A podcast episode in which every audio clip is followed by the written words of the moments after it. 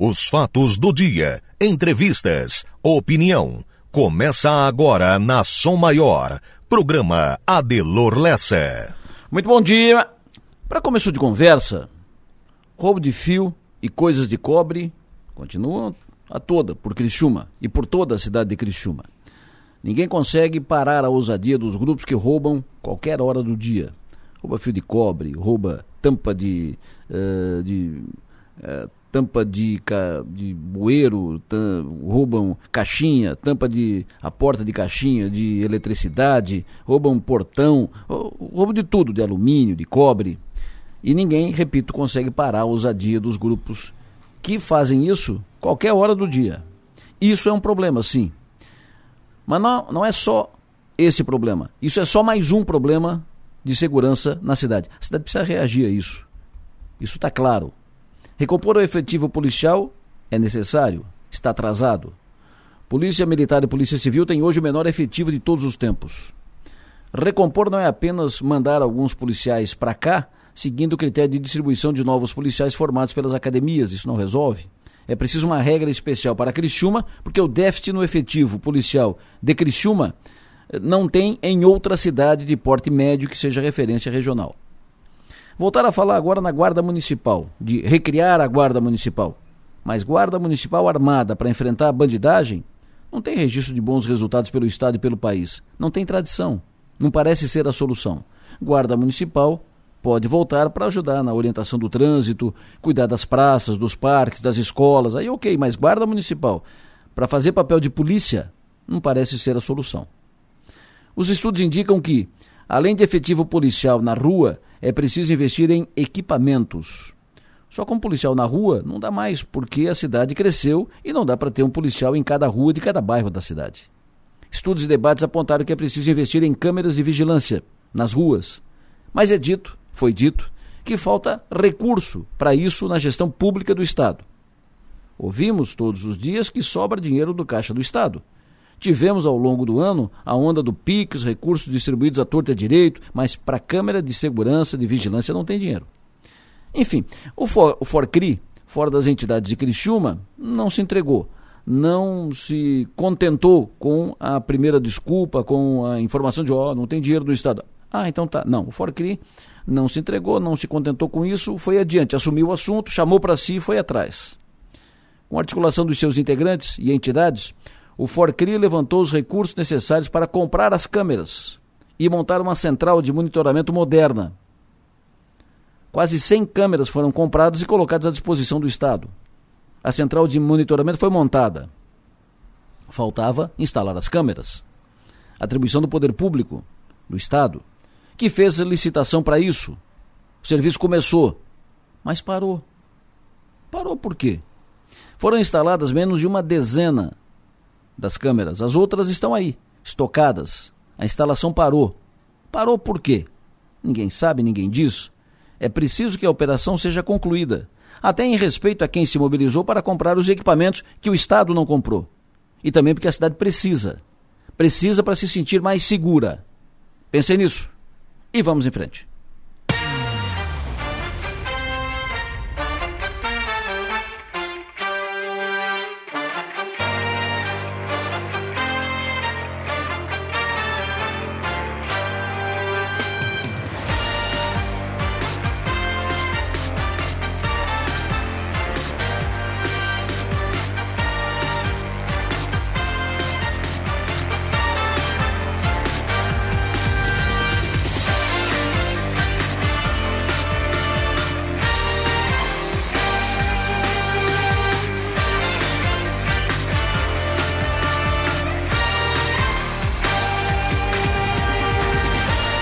No sul do nosso estado catarinense, 7 horas da manhã, 3 minutos.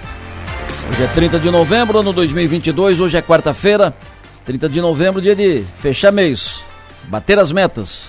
Boa sorte, fé. Acredite que vai dar, mas acredite, ninguém vai fazer por você. Acredite, vá atrás, busque. Vai dar, mas ninguém vai fazer por você. Busca a meta. Boa sorte. Com a Manuela Silva na produção, com Marlon Medeiros na operação técnica, vamos juntos a partir de agora até as nove e meia da manhã. Estamos à disposição, mande para cá sua mensagem de texto, com pauta, informação, opinião, dica. Utilize o WhatsApp para falar conosco. Mande mensagem para o 99984 7027.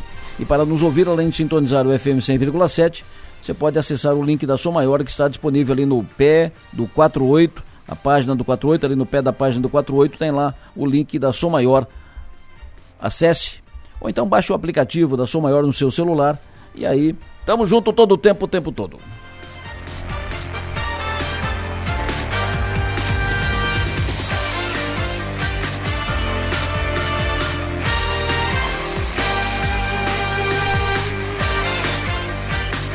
Quero cumprimentar hoje pelo aniversário, hoje é dia 30 de novembro. Cumprimento pelo aniversário hoje a Nalu Meler. Bom dia, Nalu, parabéns. Quero cumprimentar pelo aniversário hoje o médico Anilton Antonelli. Anilton é irmão do Anderley Antonelli, doutor Anilton Antonelli, um dos tradicionais da oftalmologia de Criciúma e região. Parabéns, doutor Anilton.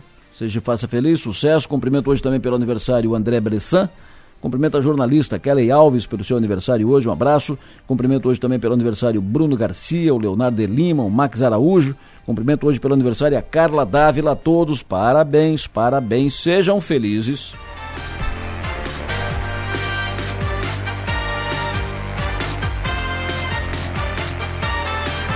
Às 7 horas e 5 minutos. Primeira informação, o Enio traz informação atualizando o, o, caso do deslizamento lá na, na rodovia, na Serra, divisa Santa Catarina com o Paraná.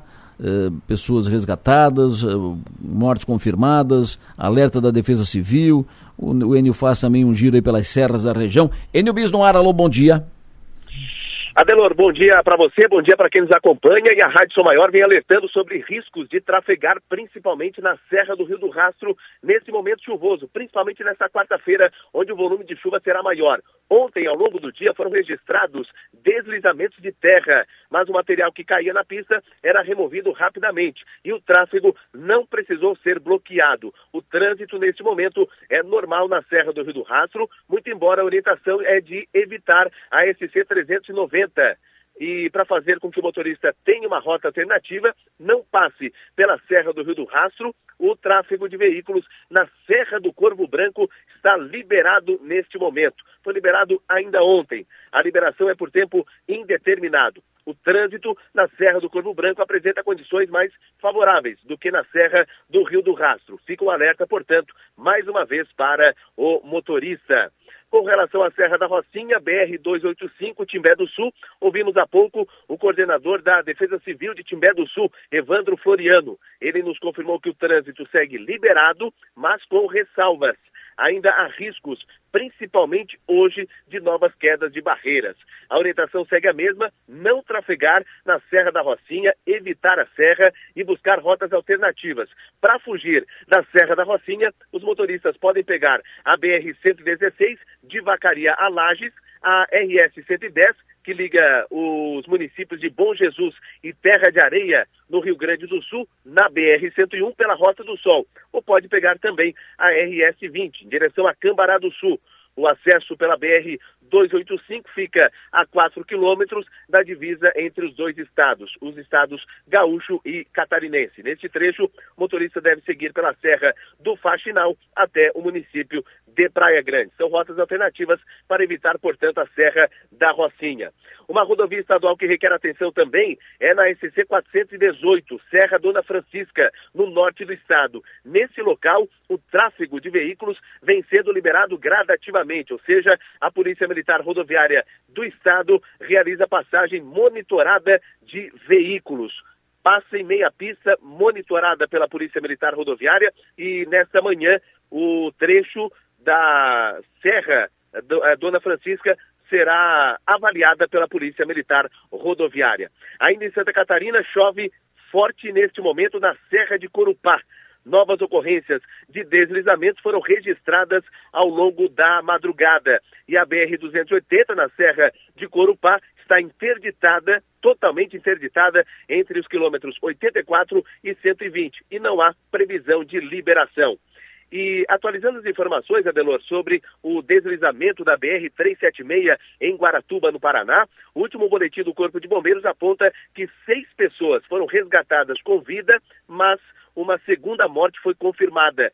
No entanto, não há informações sobre a quantidade total de vítimas e veículos envolvidos. Ontem falou-se, inclusive, de pelo menos 20 veículos envolvidos, mas a quantidade total ainda não foi contabilizada pelas autoridades. A rodovia segue interditada nos dois sentidos e não há previsão para a liberação do tráfego. Há quem diga que o tráfego, eh, se a chuva eh, amenizar, enfim, poderá ser liberado somente dentro de cinco dias. Adelor. O Enio, só para confirmar então, Serra da Rocinha ali, Timbé do Sul uh, até Cambará, até São José dos Ausentes, Serra da Rocinha, BR-285, está liberado, mas não deve passar. Uh, não, não recomenda a, a, passagem por ali, é isso?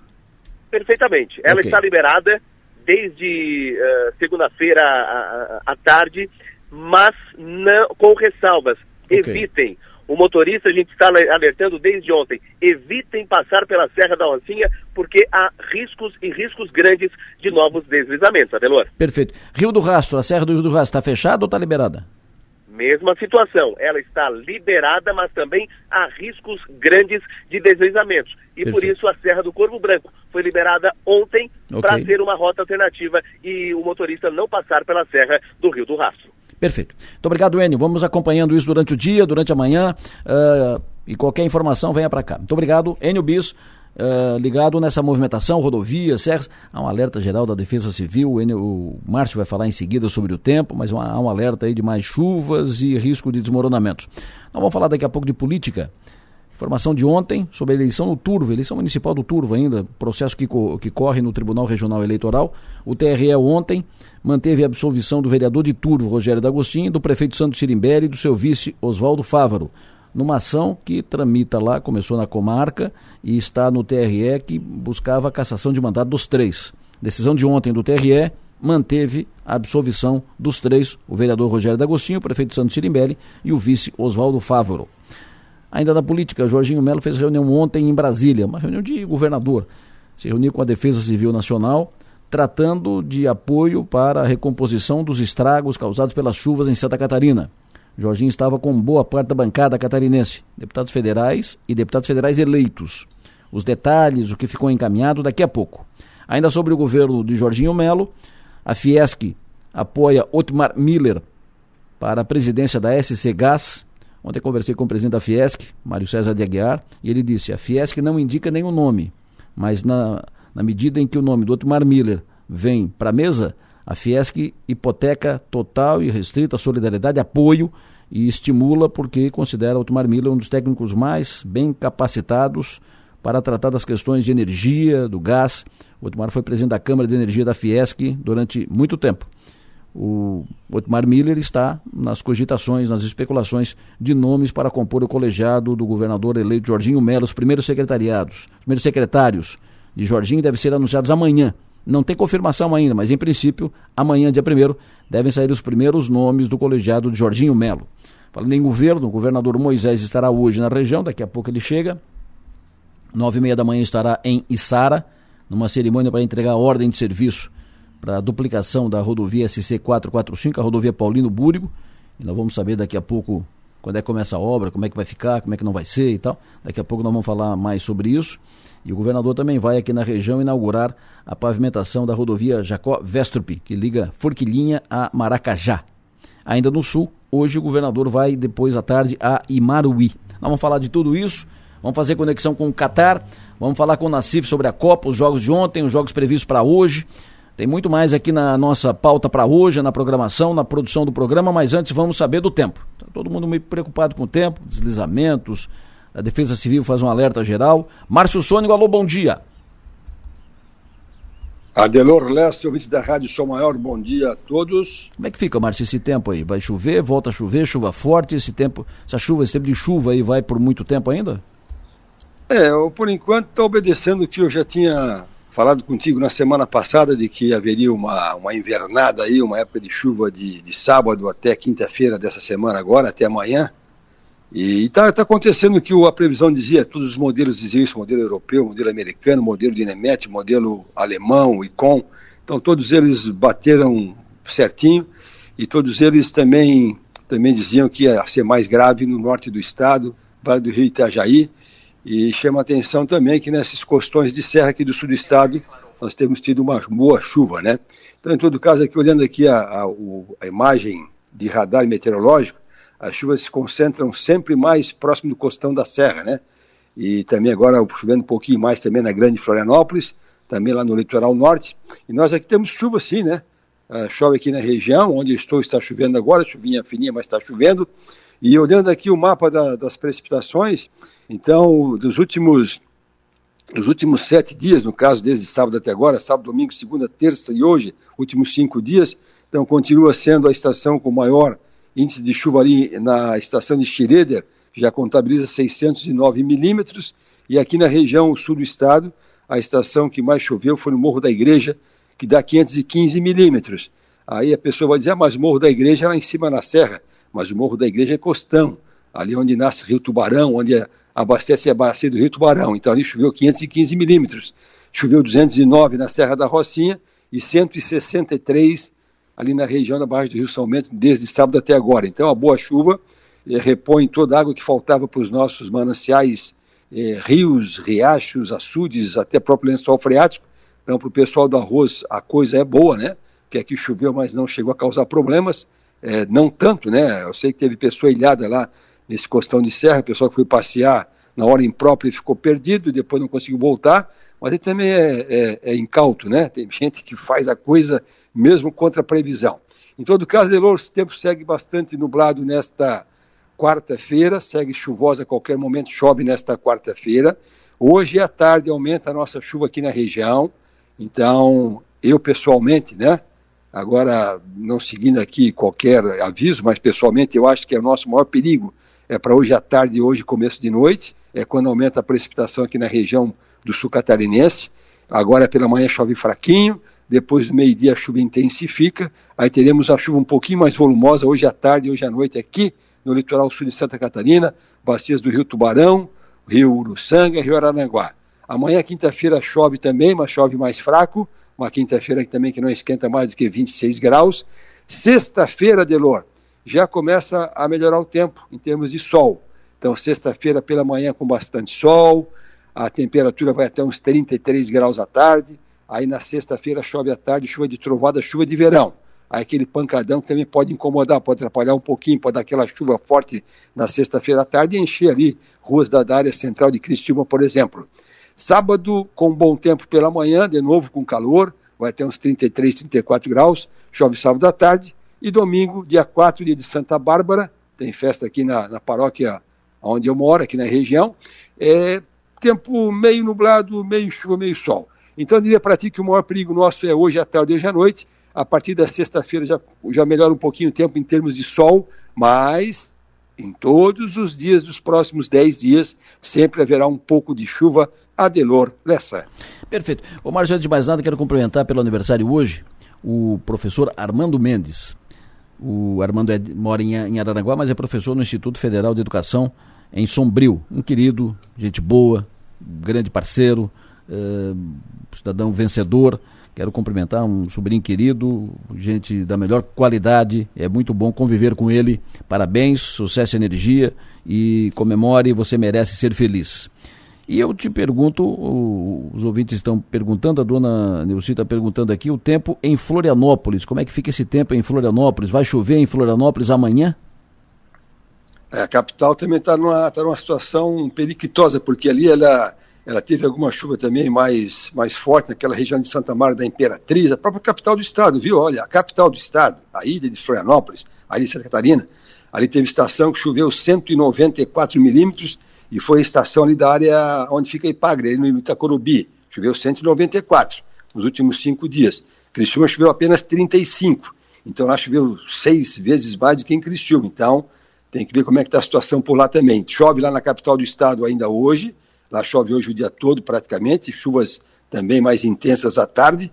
Chove amanhã também na capital, chove bem também.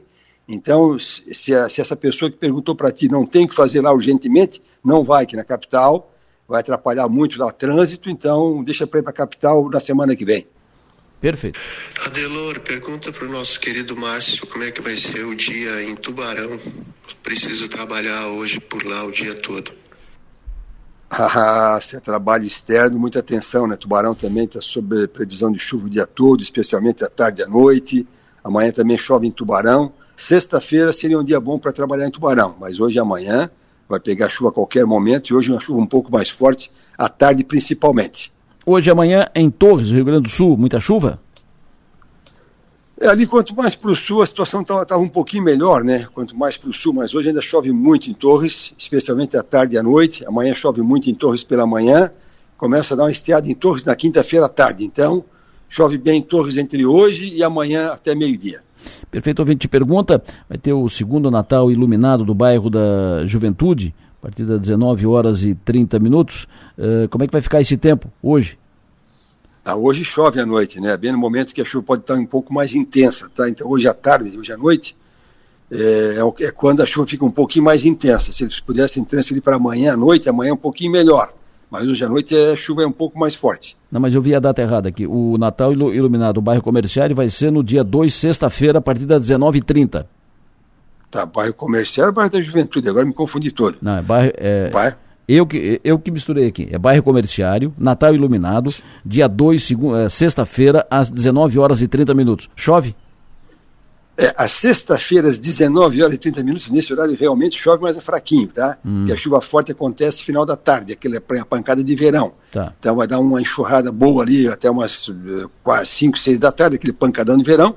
Depois às 7 e meia da noite até pode ter uma coisinha, mas é fraquinho. Perfeito. Uh, Laguna, sábado. É, Laguna, sábado, ele vai ter tempo bom pela manhã, é, um dia bom, o dia todo praticamente. Se chover Laguna, sábado é mais ali à noitinha e olhe lá. Laguna, sábado já é um tempo melhor, porque assim, assim gente, a, a, nós estamos agora sob influência do vento da praia, vento leste, purinho, purinho, purinho, é o leste puro. Não tem nem nuance de nordeste nem de sudeste, é leste. Hum. E esse vento leste da praia traz muita umidade. A partir de sexta-feira, ele muda a direção para nordeste. É uma, uma, uma, uma mudançazinha muito sutil, mas como influencia, daí já limpa o tempo. Claro. Aí Laguna tem tempo bom no sábado, praticamente o dia todo com bom tempo em Laguna no sábado. Perfeito. O Vitor está perguntando para ti o, o, seguinte, confirma por favor, uh, Floripa no final de semana. É, ali a capital, Floripa, final de semana, dá uma, dá uma melhoradinha muito pouco, viu? É, ainda, ainda segue o vento nordeste na capital final de semana, que deveria limpar mais o tempo, mas ainda tem pancadas de chuva domingo, a final de semana na capital, tanto sábado quanto domingo. Dá algumas estiadas, algumas aberturas de sol até, mas ainda tem sujeito a chuva na capital, tanto sábado quanto domingo. Não muito forte, mas tem, fraquinha. Li aqui uma postagem do ex-prefeito Jean Loureiro no WhatsApp, dizendo que bom dia Floripa região, atenção especial para a previsão de chuva intensa nas próximas horas, o solo já está encharcado. O prefeito Topazio disponibilizou hotel em caso de ter que sair de casa por conta de risco, né? Se alguém tiver que sair de casa por conta de uh, risco de inundação e tal, tal, tal. E muita atenção no trânsito. Postagem que saiu agora há pouco no, no Instagram. O ouvinte pergunta para ti o seguinte: o tempo eh, tem como fazer uma estimativa para Belo Horizonte nos próximos 10 dias? Deixa eu pegar aqui, é o que tem tempo que é o não é, não é EPAG, né? Instituto Nacional de Meteorologia, tá? Aí tem que pegar. Lá também está com a situação complicada em Minas Gerais. Mas, mas, Belo Horizonte especificamente, esses próximos 10 dias está colocando sim algumas pancadas de chuva. É, todos os dias também com pancadas de chuva em Belo Horizonte, não o dia todo, mas de manhã com o tempo mais aberto e à tarde sempre com alguma chuva em Belo Horizonte e com temperaturas máximas pelo Unemet que vou colocando 25, 27 graus. É que está tendo também uma não sei se você tem acompanhado, hum. também teve muita complicação ali na, no sudeste de Minas Gerais com chuva forte, Isso. também norte Espírito Santo, sul da Bahia, então, ali também estão tendo alguns problemas, né? Certo. Mas BH especificamente ele pega assim algumas pancadas de chuva nos próximos 10 dias. Tubarão, sexta a domingo. É, Tubarão não escapa de, de ter chuva na sexta-feira, mas para tarde, assim, a partir da sexta-feira, Tubarão também melhora bem o tempo em termos de comparado com hoje, né? Não vai ser aquele uh, tempo todo bom, mas sexta de manhã é bom tempo em Tubarão, só chove à tarde. Certo. Sábado é bom tempo em Tubarão, só chove à tarde. Domingo é, é bom tempo durante o dia. Então já melhora um pouquinho o tempo, mas tanto de sexta a domingo, bom tempo hum. em Tubarão, mas sempre chove à tarde. Final de semana em Praia Grande, o Gustavo e a Kelly Barp vão, vão comemorar aniversário de casamento ali nos Canyons. Belo, belo programa. Como é que fica o tempo? Praia Grande, fim de semana. É, aí tem que ver, porque o, o Canyon deve ter água aí jorrando até pela, pela pedra, né? Mas assim, é, tem que cuidar, né, doutores? Porque não vamos ser incautos, né? Vamos pegar um guia primeiro, que lá sempre chove à tarde, viu? Praia Grande, sábado, do sol pela manhã, à tarde chove, domingo também, sol pela manhã, à tarde chove. Mas presta atenção, né? Ali é perigosíssimo. Ali a chuva é traiçoeira. Beto Carreiro na segunda-feira, chefe. Deixa eu olhar aqui, o Beto Carreiro lá também tá, a situação está complicada. Acho que tem, tem roda gigante boiando lá já numa hora dessa. Mas vamos ver aqui. Beto Carreiro na, na quando é segunda-feira, né? Segunda-feira. Não, o tempo. é, é, ele, ele passa boa parte do dia com bom tempo, mas tem algumas pancadas de chuva de vez em quando ainda. Então tá bom. O ouvinte pergunta: Braço do Norte amanhã. É, Braço do Norte amanhã ainda tem algumas pancadas de chuva, viu? Interessante que Braço do Norte ali naquela região, já querendo subir um pouco o rio, o rio Tubarão, já tem mais chuva, né? Hum. Mas ali chove sim amanhã em Braço do Norte. Tá vendo que tem uma estação ali na tal da Arapongas, uma estação particular, lá em cima, é, ali já é Rio Fortuna, ali choveu muito também. Então, quanto mais subindo ali a, a bacia do Rio Tubarão, mais chove nos próximos dias também, hoje e amanhã principalmente. Tem em Siderópolis no domingo, festa de Santa Bárbara. É, é, não escapa do que está previsto também para Criciúma e região, viu? Domingo até tem aberturas de sol, tem aberturas de sol, calor, vai ter uns 33 graus, tem alguma chuva assim à tarde no domingo, mas de manhã até que é bom tempo. O ouvinte pergunta para ti o tempo final de semana na Garopaba. É, Garopaba também, não escapa de ter, de ter alguma, alguma chuvinha no final de semana. Ele pega o sábado melhor, assim, durante o dia todo praticamente, e final de semana em Garopaba se chove mais para domingo à tarde, tá? Okay. Então essa, essa faixa litorânea, ali desde Paulo Lopes até Laguna, até um final de semana razoável, viu? Mas tem um ventinho nordeste não tão forte. Então dá para ir sim. Amanhã e sexta-feira em Orleans chove, né? É, amanhã em Orleans também a situação mais ou menos que em Braço do Norte, né? Chove Isso. amanhã o dia todo em Orleans, chove também na sexta-feira. Ali mais próximo ao costão da serra, chove um pouquinho mais persistente amanhã e sexta-feira. Como é que fica o tempo na Galheta, Camacho? A pessoa está trabalhando lá, fica preocupado com o tempo. Galheta, Camacho, hoje e amanhã? Não, hoje e amanhã chove ali na Galheta Camacho, tá? Lá melhora o tempo mais um pouquinho, na quinta-feira à tarde aparece um pouquinho mais de sol, na sexta-feira e no sábado. Então hoje e amanhã, até amanhã meio-dia, a chuva é contínua ali na região da Galheta, no Camacho também. Espumoso no Rio Grande do Sul hoje à noite? Espumoso, espumoso ali perto de Passo Fundo, meu amigo Adelor Lessa, o que, que tu me diz? Exatamente. Ali para Passo Fundo, espumoso, mas, Sim, é, é, mas exatamente depois cara dizendo que era perto de Santa Maria. é. Não chuta, doutor, vê lá, vê lá, né, que é espumoso. Então tá, enquanto isso, tu, enquanto isso tu responde como é que fica Curitiba no final de semana. É, Curitiba ali está chovendo bem também, né? O pessoal está acompanhando aí pela, pela imprensa, né? Mas Curitiba, no final de semana, ele pega o, o tempo já um, um, pouquinho melhor, tá? Mas ainda chove, viu? Tanto sábado quanto domingo tem um pouquinho de chuva em Curitiba, pouca coisa. Aí tem que ver como é que vai subir a serra, né? Hum, é que é. esse, homem vai de, de avião, será? Não, Eu não. agora o, o Neiro dizer que vai ter cinco dias para liberar a serra, cinco dias? Não, mas ele tem rota alternativa, né? Ali em, em Garuva, ele desvia e vai, pode, pode ir por rota alternativa. Vai pela praia, ele vai, vai, vai, Vai por por Paranaguá ali embaixo? Isso, isso. É, e, pá, mas vai pegar uma fila, rapaz, coisa de louco. Meu Deus do céu, me dá até uma coceira. Eu, quando era mais, mais novo, quando tinha, que, a- que a mulher queria ir pra praia, para essas praias de carnaval, e ficava agoniada, aquelas filas de 5 horas. Meu Deus do céu. Mas tá, Curitiba ele pega um pouquinho de chuva assim no final de semana. Tá, Espumoso é próximo de Passo Fundo, sim senhor. Ah, então tá ali na região da soja, ali, da, da produção forte, né? Isso. É, é, não, ali espumoso, final de... Não, ali, ali é melhor o tempo, assim, ó, quanto mais pro interior da região, sul do Brasil, melhor o tempo, tá? Tá então ali para a região de espumoso, ele pega um calor, temperatura chega até 30 graus no final de semana, mas é tempo razoavelmente bom, bem bom, é, mais bom do que, do que pior, tá bem bom, Tá bom. É, bastante sol. O Uruçanga, domingo à noite, chegada do Papai Noel. Ah, não desce, não, não desce pela, pela torre da igreja, pelo amor de Deus, é de novo, né? Lembra daquilo lá? Lembra daquilo? Lembro, lembro. Ah, Tragédia. não, não desce pela torre, pelo amor de Deus. Não Isso. vamos dar uma de rapper, de rapper aí, se danado. Bom, o, o domingo à noite em Uruçanga tem alguma pancada de chuva, sim, tem. É chuva de verão, mas tem Tá sim. bom. Falando em Papai Noel, o ouvinte está perguntando se já dá para fazer uma, uma previsão, uma projeção para o Natal aqui na região. Natal, Ano Novo, virada de ano, como é que fica? Ah, eu, eu vou me furtar a fazer isso, que a previsão a longo prazo tem errado muito esse ano, viu? Essas previsões que a gente chama de sazonal, Tempo para também um doido, mês, né? tem, tem furado tudo. Meu Pois Deus é. do céu, eu disse para ti que era para ser uma primavera mais seca, tá Hum. aí com enchente, tá, tá desmanchando o morro lá na Serra do Mar. Então, esse ano a previsão sazonal, infelizmente, ela não, não ajudou em nada praticamente. Tá bom. Fechou, Márcio. Até mais tarde. Delor, eu tô, ah, ah, por sim ou por não, concordando ou não, mas eu queria parabenizar o pessoal que está em frente ao quartel, ali agora, pessoal na chuva, rapaz. Então, olha, beleza, cada um tem a sua opinião, mas olha, bacana, o pessoal tá, tá resistente. Um bom dia para ti, bom dia para todos, um bom dia. Previsão do tempo. Oferecimento. Instituto Imas. H-Serve. Romance que não acaba na venda. E Raibel. Câmara de Vereadores de Imbituba, sessão de ontem à noite, foi colocado em votação um requerimento para a constituição de uma CPI, eh, uma CPI para tratar de desvios, ilicitudes e irregularidades na saúde, CPI da saúde, Câmara de Imbituba. Eh, Foi colocada em votação e foi aprovada. Um, dois, três, quatro, cinco, seis, sete vereadores. Um, dois, três, quatro, cinco, seis, sete vereadores votaram a favor, três votaram contra, um vereador se absteve e o presidente da Câmara não precisou votar porque não, não teve empate.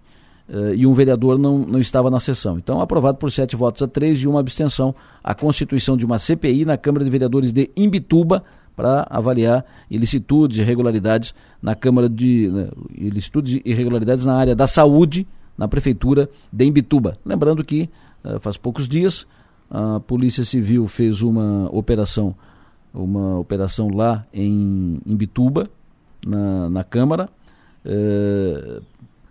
para apurar eh, envolvimento, uso da máquina pública na, na eleição desse ano, na eleição de outubro.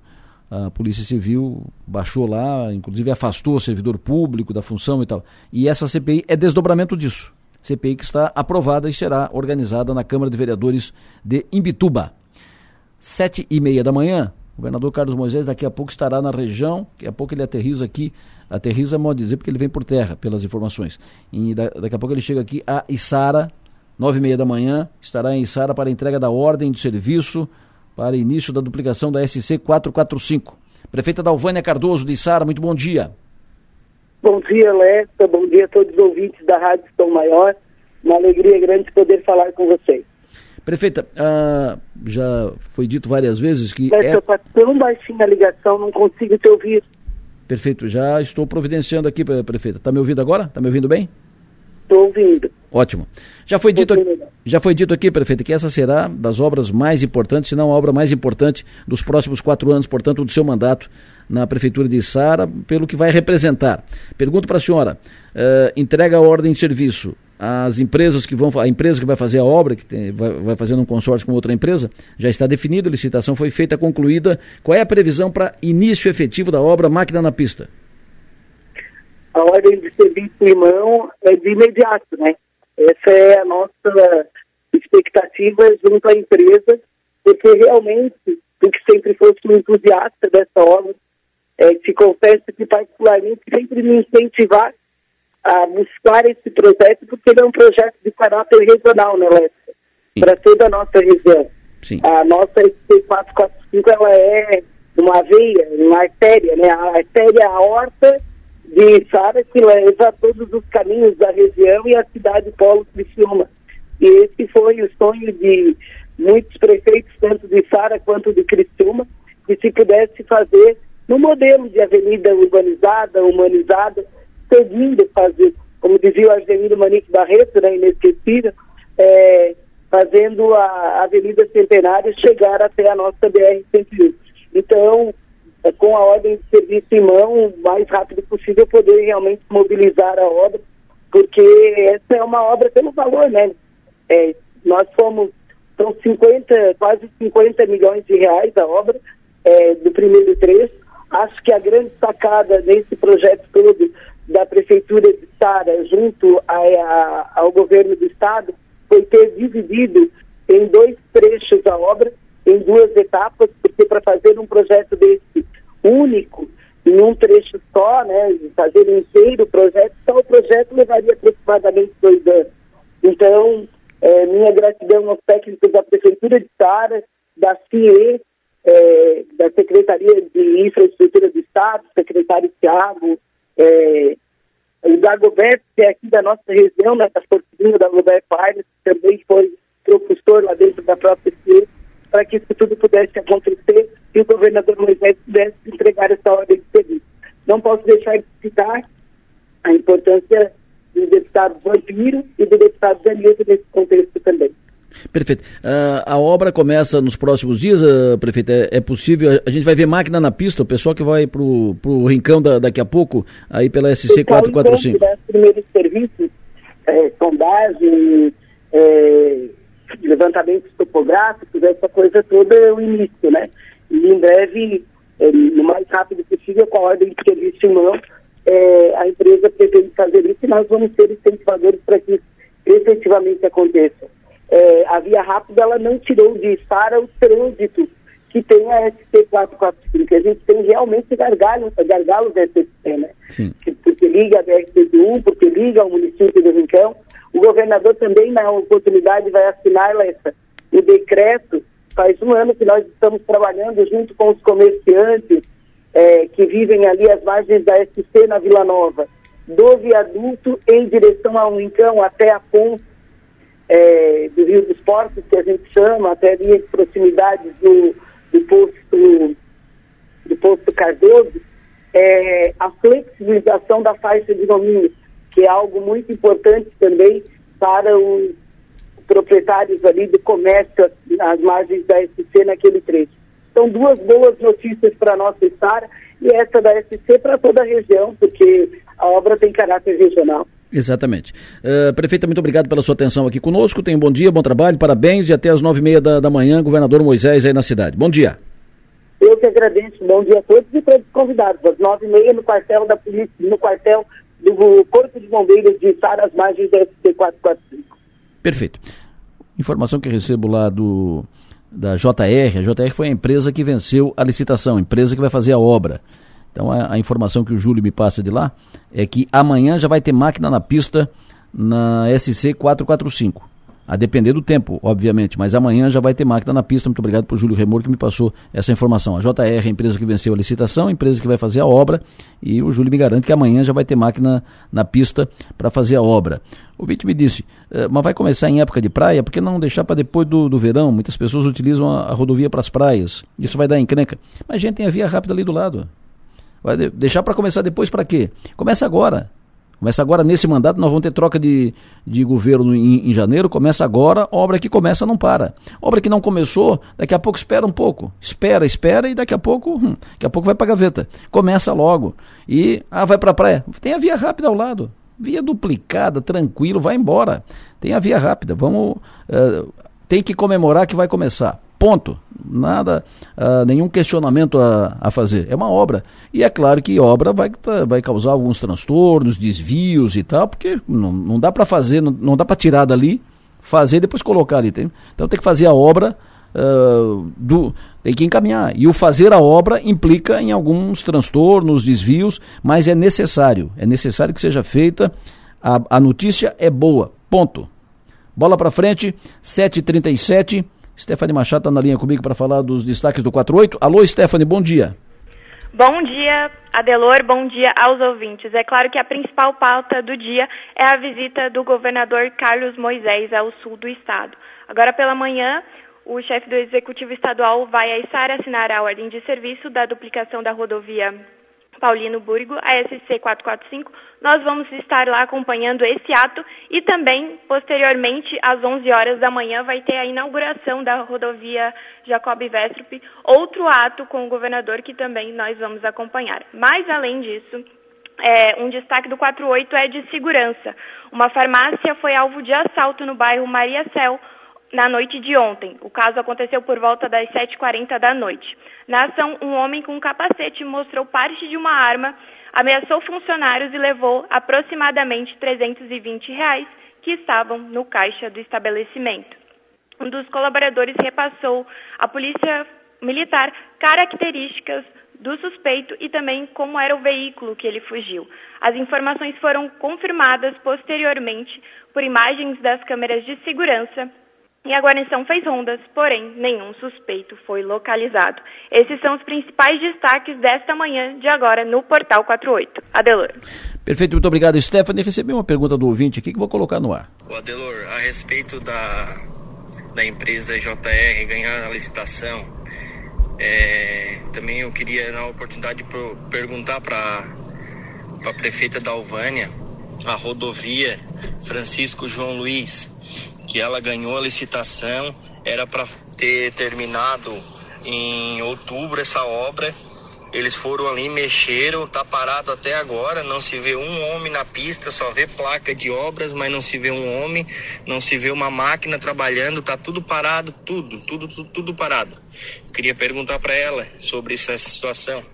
Bom, recebi a mensagem agora e a prefeita já não está no ar. Eu vou passar a mensagem para a prefeita, para a assessoria da prefeita, para que ela uh, me responda em seguida e assim que ela responder, ou a assessoria da prefeita, eu vou passar a informação aqui no ar sobre essa obra que começou e não avançou.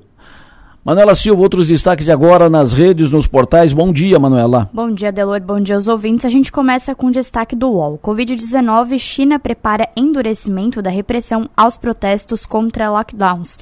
E paciente com dores abdominais passa por cirurgia depois de engolir 187 moedas. No G1, chuva não dá trégua e dificulta resgate na BR-376. Estrada pode desabar, diz Defesa Civil. E a Argentina tenta vaga nas oitavas de final da Copa do Mundo. Veja a agenda de jogos. No NSC histórico, catarinense Neuza Bach fará parte do quarteto de arbitragem feminino inédito em Copas do Mundo e bombeiros confirmam a segunda morte em deslizamento na BR-376 entre Santa Catarina e Paraná. No Twitter, para fechar, destaque para a Argentina, que define hoje a ida para as oitavas de final, e também destaque para a série Vandinha, que é uma nova, é, uma nova sensação do momento na Netflix, Adelor. O que é Vandinha? É uma série, eu não curto muito, mas é uma série meio de terror, assim, que tá, tá entre os mais assistidos na Netflix. Tá bom. Obrigado, Manu Silva. Os principais jornais do Brasil destacam hoje.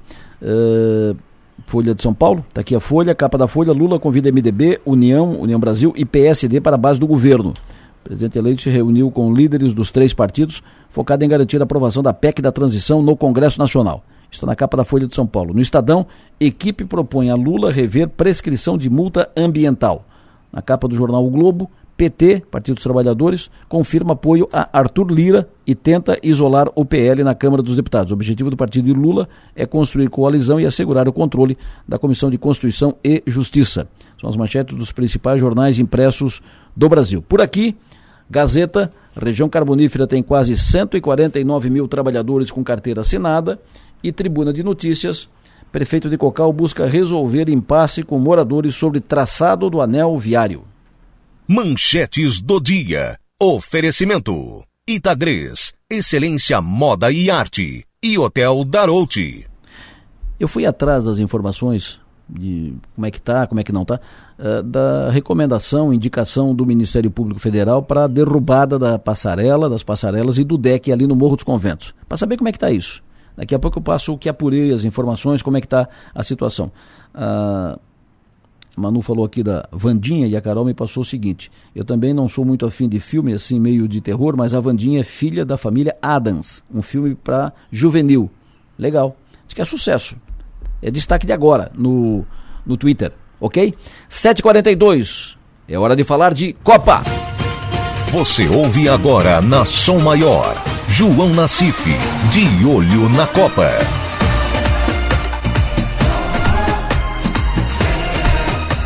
João Nassif, o rei de Copas. Alô, João, muito bom dia. Jogos de ontem, jogos de hoje. O que, que tu me conta da Copa? Alô, João, bom dia. Bom dia, Delor. Olha, engolir tantas moedas assim é fácil. Quero ver é tirar, né? Sair, né? Sem precisar de operação, né, meu? Coisa de louco. Tá bom, meu. Mas olha aqui, ó, ontem nós já tivemos duas equipes, quatro equipes classificadas para as oitavas de final. No grupo A, a Holanda venceu o Qatar e passou em primeiro, e o Senegal derrotou o Equador e passou na segunda posição. No grupo B, os Estados Unidos, num jogo fraco tecnicamente, mas de muita emoção, né, acabaram derrotando o Irã por 1 a 0 e a Inglaterra confirmou seu favoritismo, fez 3 a 0 no país de Gales. Com isso, duas partidas já definidas das oitavas de final. Holanda contra os Estados Unidos Inglaterra contra Senegal. Esse jogo da Inglaterra contra Senegal certamente será o mais, o, o, mais difícil né, para, para os ingleses, em função até da, da perspectiva da Inglaterra como favorita da Copa. O Senegal está fazendo uma boa Copa do Mundo, conseguiu essa classificação e vai ser um osso duro aí para a Inglaterra poder roer. E a Holanda com os Estados Unidos, certamente a Holanda é favorita. Agora, Delor, o que está acontecendo nessa Copa? Que esses times de menor expressão, de menor qualidade, de menor, de menor história em mundiais, eles estão endurecendo uma barbaridade, né? Tirando um ou outro aí, como por exemplo o Qatar, que é que, é, que, é, que, foi, que foi a novidade em Copas do Mundo, os demais aí são casca grossa aí para os chamados grandes acabarem definindo, né? E hoje nós teríamos aí um jogo tu, Tunísia e França, lembrando que a Tunísia empatou com a Dinamarca no primeiro jogo. A França, é claro, é a favorita, tem o artilheiro da Copa também, um dos artilheiros, né, que é o Mbappé, com três gols, mas é jogo duro também, como será duro Austrália e Dinamarca. A Austrália, que foi goleada pela França na abertura, conseguiu vencer a Tunísia e vai agora para esse confronto contra a Dinamarca, que tem apenas um ponto. Era outra também tida aí como potencial para chegar longe na Copa, tem apenas um ponto. A Dinamarca está na obrigação de vencer uma Austrália que já ganhou uma partida nessa Copa. Então são esses os jogos dessa, dessa quarta-feira. Né, e todos eles em horário da, da, da meio-dia, dois jogos do grupo D, quatro da tarde do grupo C. E esse grupo C, meu amigo, é a casca grossa mesmo, porque a Argentina, que é até tida como grande favorita para vencer o título, tem que vencer a Polônia. Hum. A Polônia já tem uma vitória, tem um empate também, vem de, um, de uma vitória de, de um empate, a necessidade da vitória. E tem a Arábia Saudita contra o México. A Arábia Saudita que é uma das grandes surpresas da Copa com aquela vitória sobre a seleção da Argentina. Então esse grupo aí está meio que embolado. Acho que o México é o time que está mais afastado da perspectiva de classificação, mas a Arábia Saudita, Polônia e Argentina disputarão as duas vagas nessas duas partidas que começará hoje às quatro horas, Adelor. Perfeito, Nassif. E o Brasil, na sexta, vai com time reserva. O que, que tu acha disso? Eu acho que está certo, tem que poupar jogadores. O Brasil já teve um problema aí, uma outra baixa, né, que foi do, do Alexandre. Então já perdeu três jogadores, pelo menos de, temporariamente, nessa Copa do Mundo. Eu acho que o Tite tem que botar realmente todo mundo para jogar, né? E colocando os reservas, ele vai poder também sentir o potencial de cada um. Eu estou muito curioso para ver o Pedro jogar, né? Porque eu tinha o Pedro até como titular da Copa, o Richarlison foi confirmado pelo seu histórico dentro da seleção, abriu a Copa fazendo dois gols, deu a vitória à seleção, à seleção brasileira na partida contra a Sérvia, mas já não foi tão bem no segundo jogo. Então o Pedro deverá entrar na sexta-feira para né, nesse time reserva e deve estar para é, avaliar o potencial desse jogador na seleção. Sabemos da força e do potencial do Pedro no clube, no Flamengo, e agora esperar aí que ele consiga cumprir o mesmo papel na seleção brasileira. Mas está certo, Tite, tem que poupar jogadores, coloca um time reserva contra Camarões, que afinal de contas é um velho freguês da seleção brasileira, Delor. Perfeito, seu João Nassif, até mais tarde, seu João Nassif, o rei de Copas. De olho na Copa. João Nassif, de olho na Copa. Oferecimento. Projetar imóveis. Zamaco Comércio de Ferro. Corte de chapa a laser. Xerife Steak. Tudo para o seu churrasco. Do Doutor Steak e Bar. Plaçom. Presença global. Atendimento personalizado. E telha de fibrocimento é Imbralite a única com 10 anos de garantia. Falando em Copa, Jogo do Brasil, o Dr. Christian Dal Ponte, ele publicou nas redes sociais um texto onde ele chama atenção para o risco de infarto em jogos da seleção brasileira, baseado no estudo da USP. Cardiologista, Dr. Christian Dal Ponte, alô, bom dia. Bom dia, Delor. Tudo, tudo bem? Bom dia aos ouvintes da Rádio São Maior. Prazer tê-lo conosco aqui, obrigado pela tua atenção. Uh, evidente que o teu artigo chama atenção, né? Uh, o jogo da seleção brasileira é risco de infarto. E não é um artigo apenas opinativo, por, por astrologia. Tu escreve baseado em dados apurados no estudo da Universidade de São Paulo. Me fale sobre isso, Christian. Uh, bom, é, Adelor, esse estudo é o estudo da, da USP, é, a USP Seção Ribeirão Preto, quatro colegas publicaram esse estudo no Arquivos Brasileiro de Cardiologia, em qual eles acompanharam os dados de infarto agudo do miocárdio da, de 1998 até 2010, ou seja, englobando pelo menos, é, pelo menos 12 anos, em que, em que incute pelo menos duas Copas do Mundo, até três.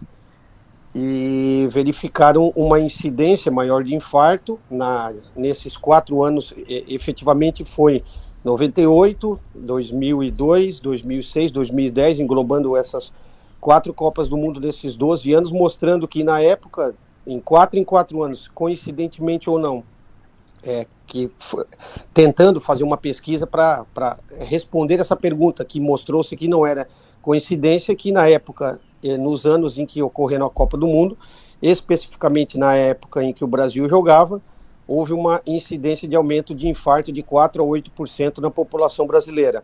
Não houve aumento de infarto na mortalidade, mas houve um aumento de infarto na incidência de uma doença que já é extremamente comum, extremamente frequente na população brasileira, mostrando que as emoções, que a gente já sabe em alguns é, estudos anteriores de doenças relacionadas a emoções, doenças que acabam com a emoção acabam gerando infarto agudo do miocárdio, que nessa época de Copa do Mundo, a forte tensão nos jogos da seleção brasileira, o povo brasileiro sofre mais e acaba tendo mais infarto.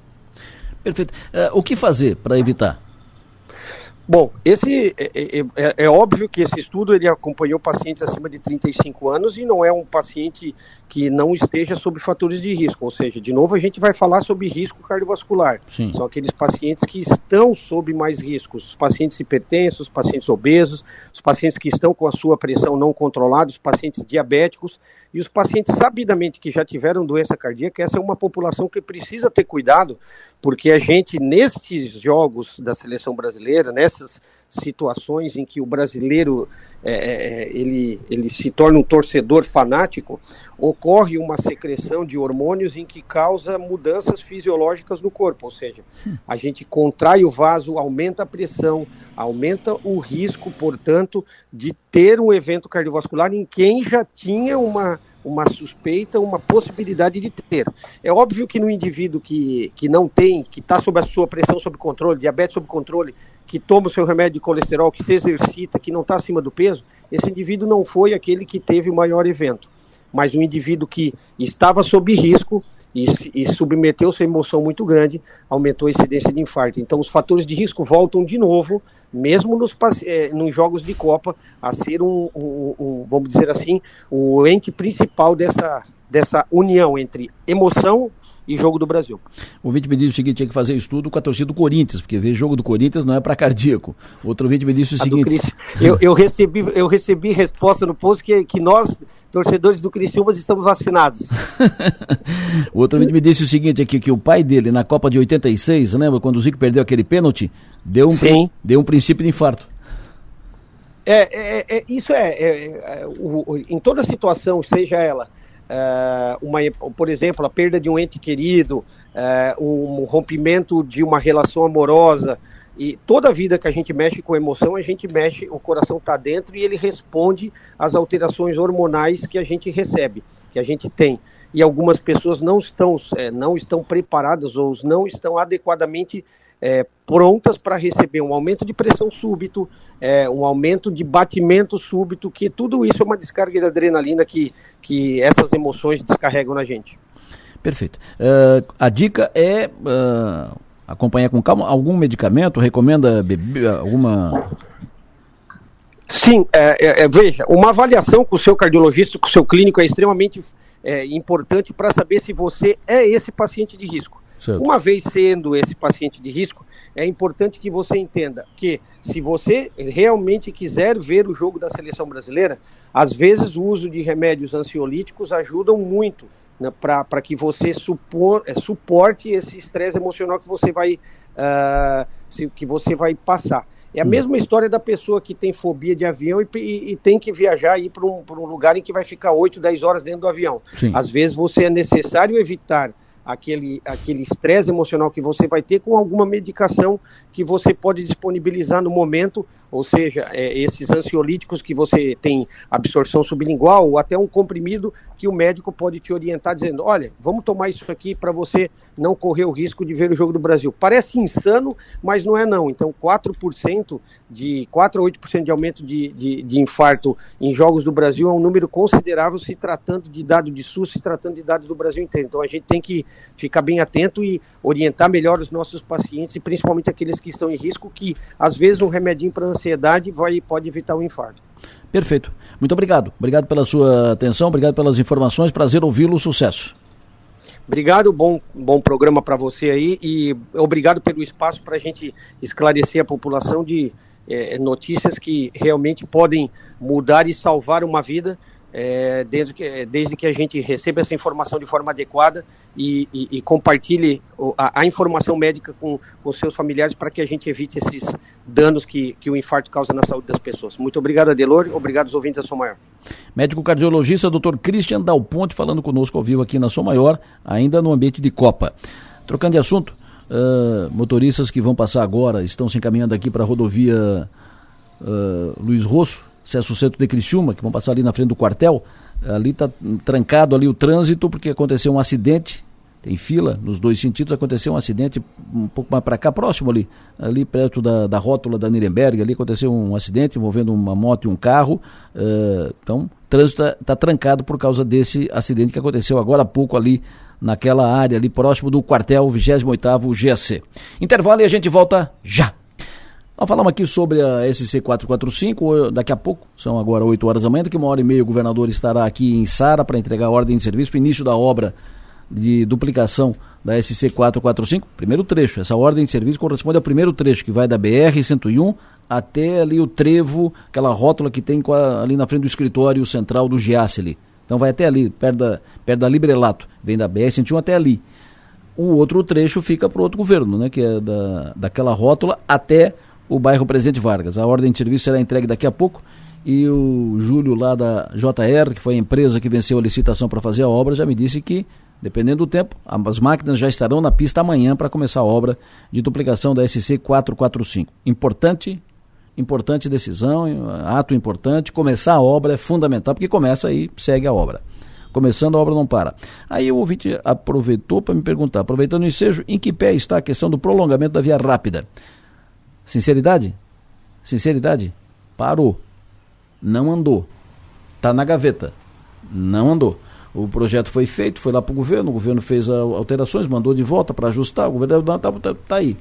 Tá? O projeto está orbitando, assim, tá no ar aí, né? tá, nuvem, tá orbitando. Vai, sinceridade, a conversa vai começar praticamente do zero a partir de janeiro com o novo governo.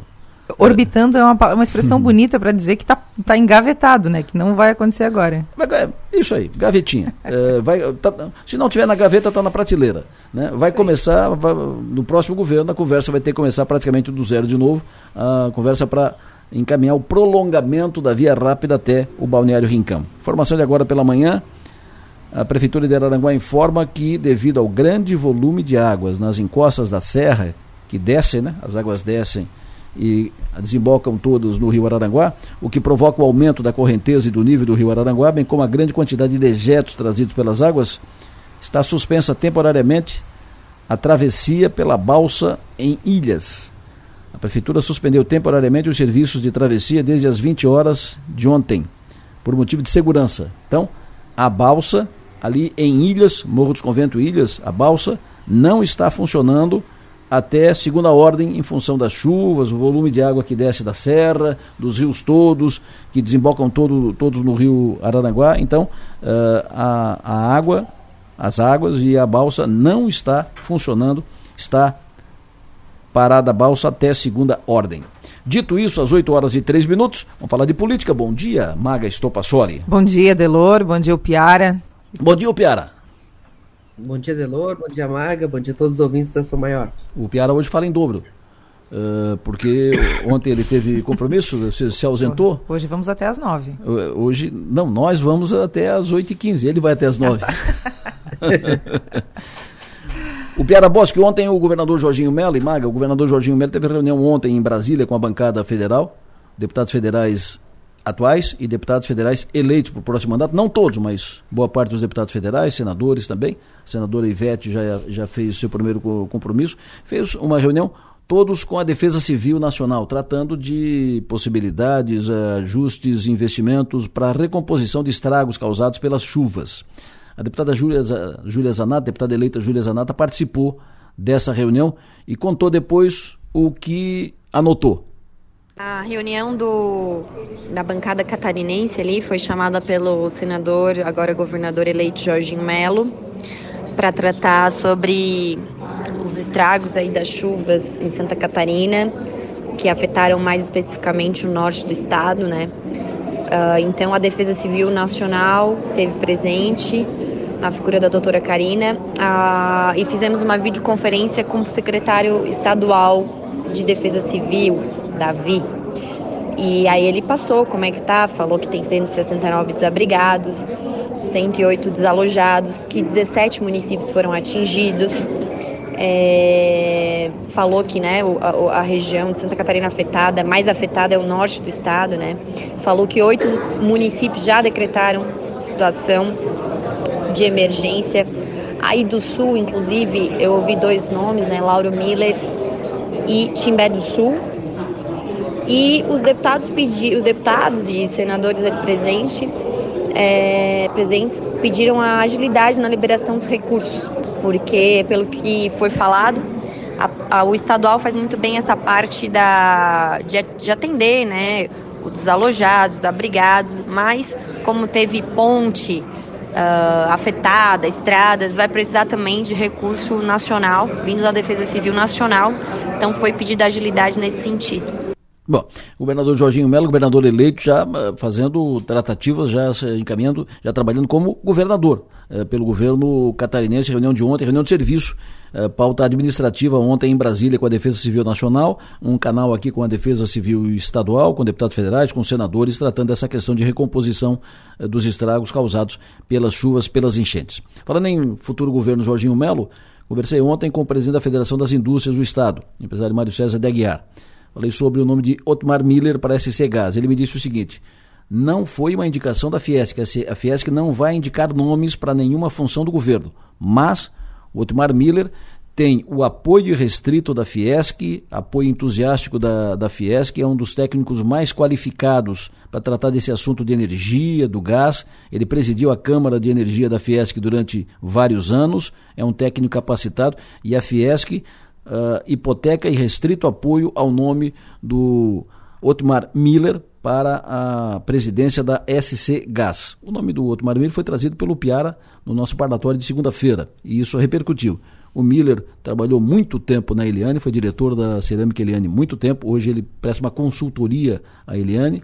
O Otmar Miller foi eh, presidente da Câmara de Energia da Fiesc durante muito tempo e hoje é da diretoria da Fiesc e está citado para ser o presidente da SC Gás.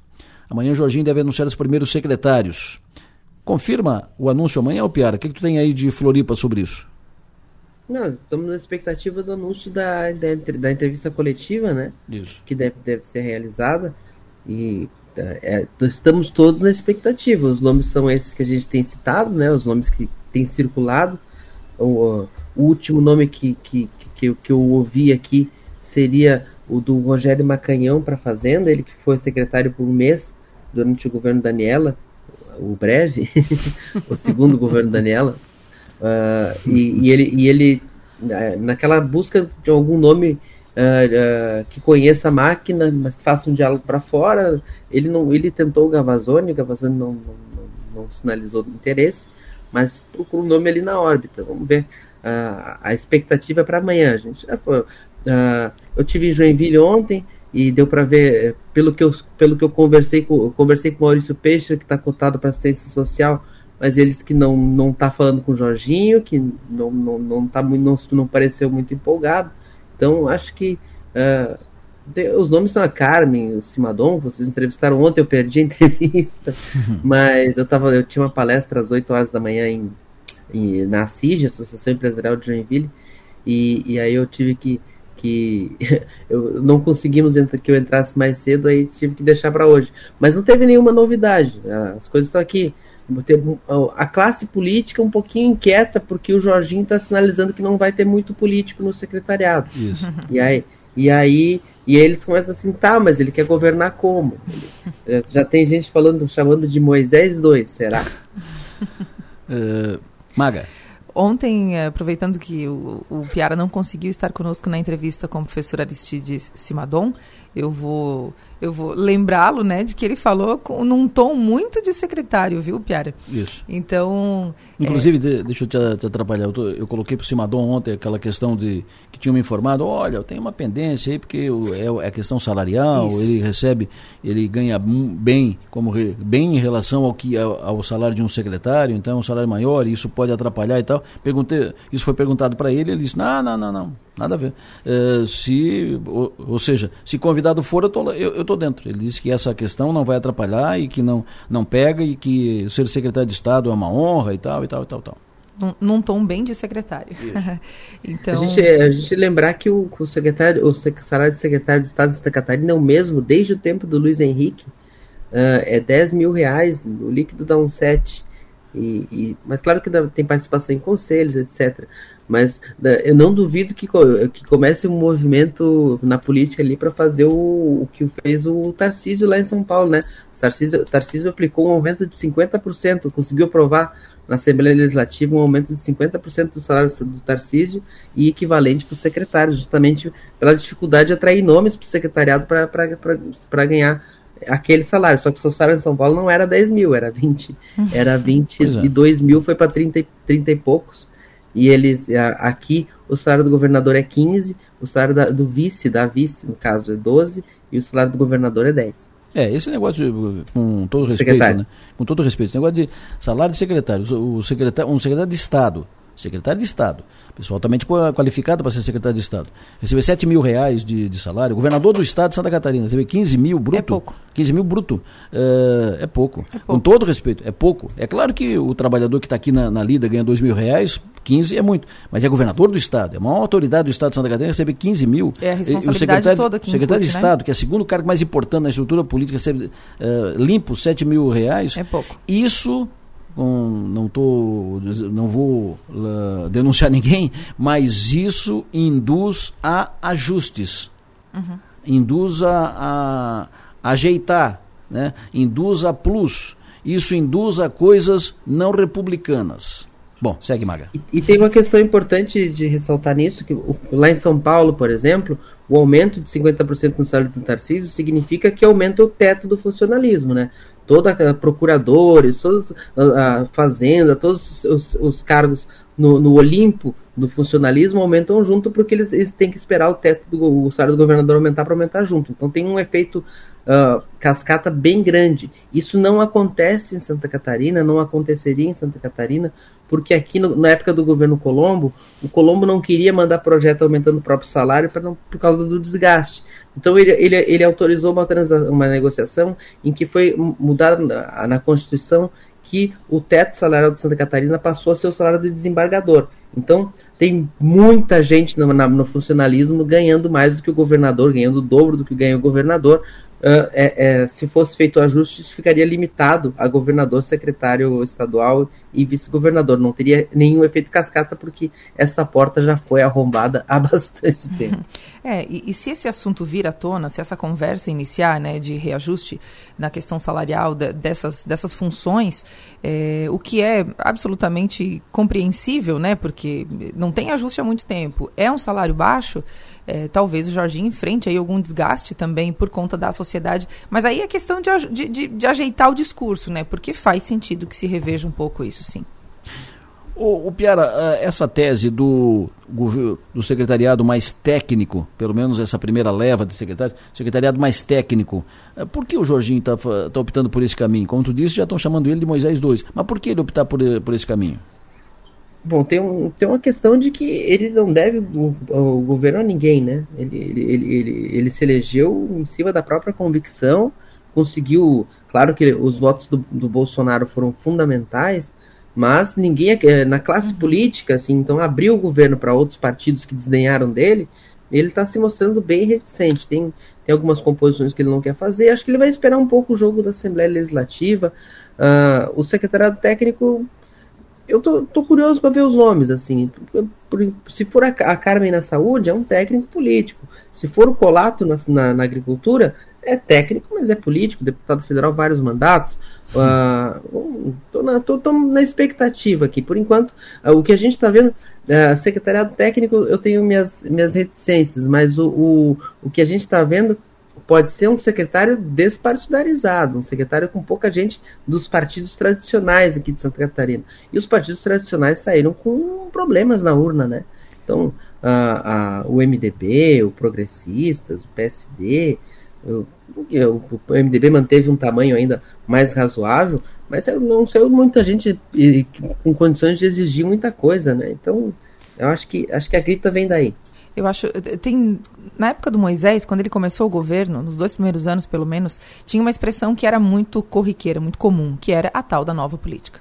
E a gente percebeu, ele percebeu, todo mundo percebeu que política e nova. Política é política, né, no seu conceito.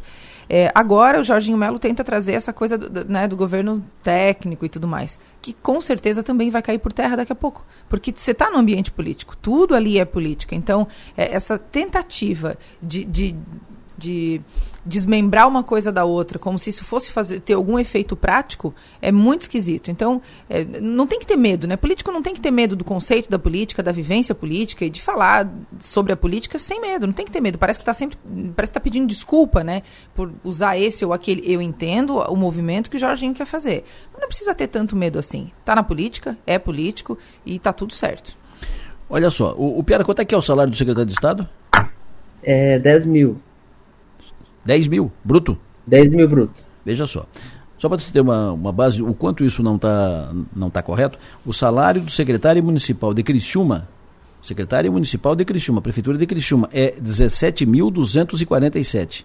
Limpo, o salário, o secretário recebe praticamente 13 mil reais, que é 12.965. Uhum. Aí você vai para o Estado, que, são os, o, que é o primeiro escalão tá mais importante do Estado. Tá Aí ganha 10 mil e 7 mil limpo, Está errado. É, o governador está ganhando praticamente o valor do, de um vereador de Criciúma, né? Dentro das proporções. Acho que até menos, não é? É, porque o salário do, do, do de vereador hoje está o quê? 9, alguma coisa? É, mais ou menos isso. É. Mas, enfim, vamos, vamos é, ficar no executivo. Escala, né? Na escala. No, vamos ficar no, no executivo. Isso, é, isso é, é, bem, é bem engraçado, porque tem uma construção histórica nisso, né? O, o, o Luiz Henrique manteve o salário baixo porque ele criou 36 secretarias extras então, toda vez que alguém vinha com o discurso que Santa Catarina tinha 50 e tanto, quase 60 secretarias de Estado, ele dizia: Mas temos o salário mais baixo da federação. Aí, aí, aí, depois era o Colombo que não queria aumentar o próprio salário porque achou que ia pegar mal, porque era, ia ser um aumento grande. Aí inventaram essa história de estourar o teto, aí o secretário ficou em último. Vereador em Criciúma ganha 10.900 reais. É. Então, o, o, o, secretário de Estado ganha de salário o, o que recebe de salário um vereador, vereador em Criciúma. Vocês acham que está certo? Não está certo. Não pode, é, não pode estar tá certo. Isso representa dizer o quê? Isso, representa, isso recomenda enjambres, né? Uh, vão, vão fazer uh, acertos, vão fazer uh, remendos para que o, aí bota na, no conselho da Casana, no conselho da Celeste, no conselho não sei do que, no conselho não sei do que, mais isso, mais hora extra, mais assim tal, tal, para chegar num salário de 15, 16, 17 mil reais. E não só isso, eu acho que também dificulta tu encontrar bons nomes, né? Porque a pessoa não vai aceitar o tamanho da responsabilidade que é por esse valor. Perfeito. É, eu até vou dizer aqui, por esse salário aí, eu fico no São Maior. o Piara, eu também. não, mas mesmo para você ficar na sua mão, não é problema de salário, né? Exatamente. Imagina. Uh, o que, que, se pode esperar de, desse governo Jorginho Melo? Uh, vocês acham que o, o, Jorginho pode não fazer a coletiva de amanhã porque não fechou os, os primeiros nomes? Porque até agora, pela manhã, até agora, não tem confirmação da coletiva de amanhã para fazer os, os anúncios. Nós estamos falando com a data de 1 de dezembro, foi uma data que o Jorginho falou lá atrás. Ó, oh, só vou falar de, de secretário 1 de dezembro. É, eu acho que foi na, na semana, gente... na semana pós-eleição ele já, ele já é, deu a data para todo mundo. Eles, eles reiteraram essa data no dia, no dia da reunião com a FECAM. É, então... Inclusive, eu conversei com o Natan aquele dia e eles mantiveram a data do dia 1 é. Estamos esperando aí, esperando. Jornalistas do estado inteiro aguardando o ok para aqui para Florianópolis. Não, e eles têm que entender que as jornalistas também precisam se preocupar com look, cabelo, coisa, né? Questões práticas, gente. Que... O Sorato, o Sorato de, deputado Quero eleito. Saber se a Maga vai trazer a minha camiseta de em Criciúma de Ted Ninguém Morre. A minha fez sucesso ontem. Ah, eu vi. a do, a do Piara já tá, já tá na, no forno, já foi encomendada. Tem que vir aqui, tu tem que vir aqui, né, meu? É. Quando tu vier aqui. Entrega em loco. vai, vai, vai receber em mãos. Agora É. tem que mandar aí, não. Tu tem que vir receber aqui. Recebendo, se tu tivesse aqui, tu já receberia ontem. Pega. O, o deputado Sorato, deputado Sorato, Soratinha, quem cumprimenta, um abraço, bom dia. Ele está nos acompanhando, ele, sobre essa questão salário, ele registrou o seguinte, vale lembrar que o teto do servidor está ligado ao teto do judiciário, teto salarial. E é nisso que entra o salário do, do secretário também? O, o de Estado foi o que, eu, o que eu expliquei, não tem mais essa vinculação, porque por emenda Ah, constitucional, bastante questionável, mas que ninguém nunca questionou, porque ninguém, não, não, não, ninguém quis atrapalhar a brincadeira de ninguém. ah, o teto salarial do Estado não é mais o salário do governador, é o salário do desembargador do Tribunal de Justiça. Por isso que tem na segurança pública dele- delegados, ah, PMs, ah, na fazenda, na, na procuradoria, todo mundo ganha o dobro do que ganha o governador, porque já estouraram esse teto lá em dois, nos anos, lá em- no, no segundo mandato do Colombo, já, já, já desrepresou isso. Então, no caso de Santa Catarina, isso em outros estados isso que, que mantenha o executivo como teto o salário do governador, como aconteceu em São Paulo, é exatamente isso que acontece. Tem uma pressão para aumentar o salário do governador para ir todo mundo junto. Aqui não, aqui todo mundo já ultrapassou o governador. Esse tempo eu, eu fiz, eh, tem mais de tem mais, tem umas 5 mil pessoas no governo que ganham mais que o governador.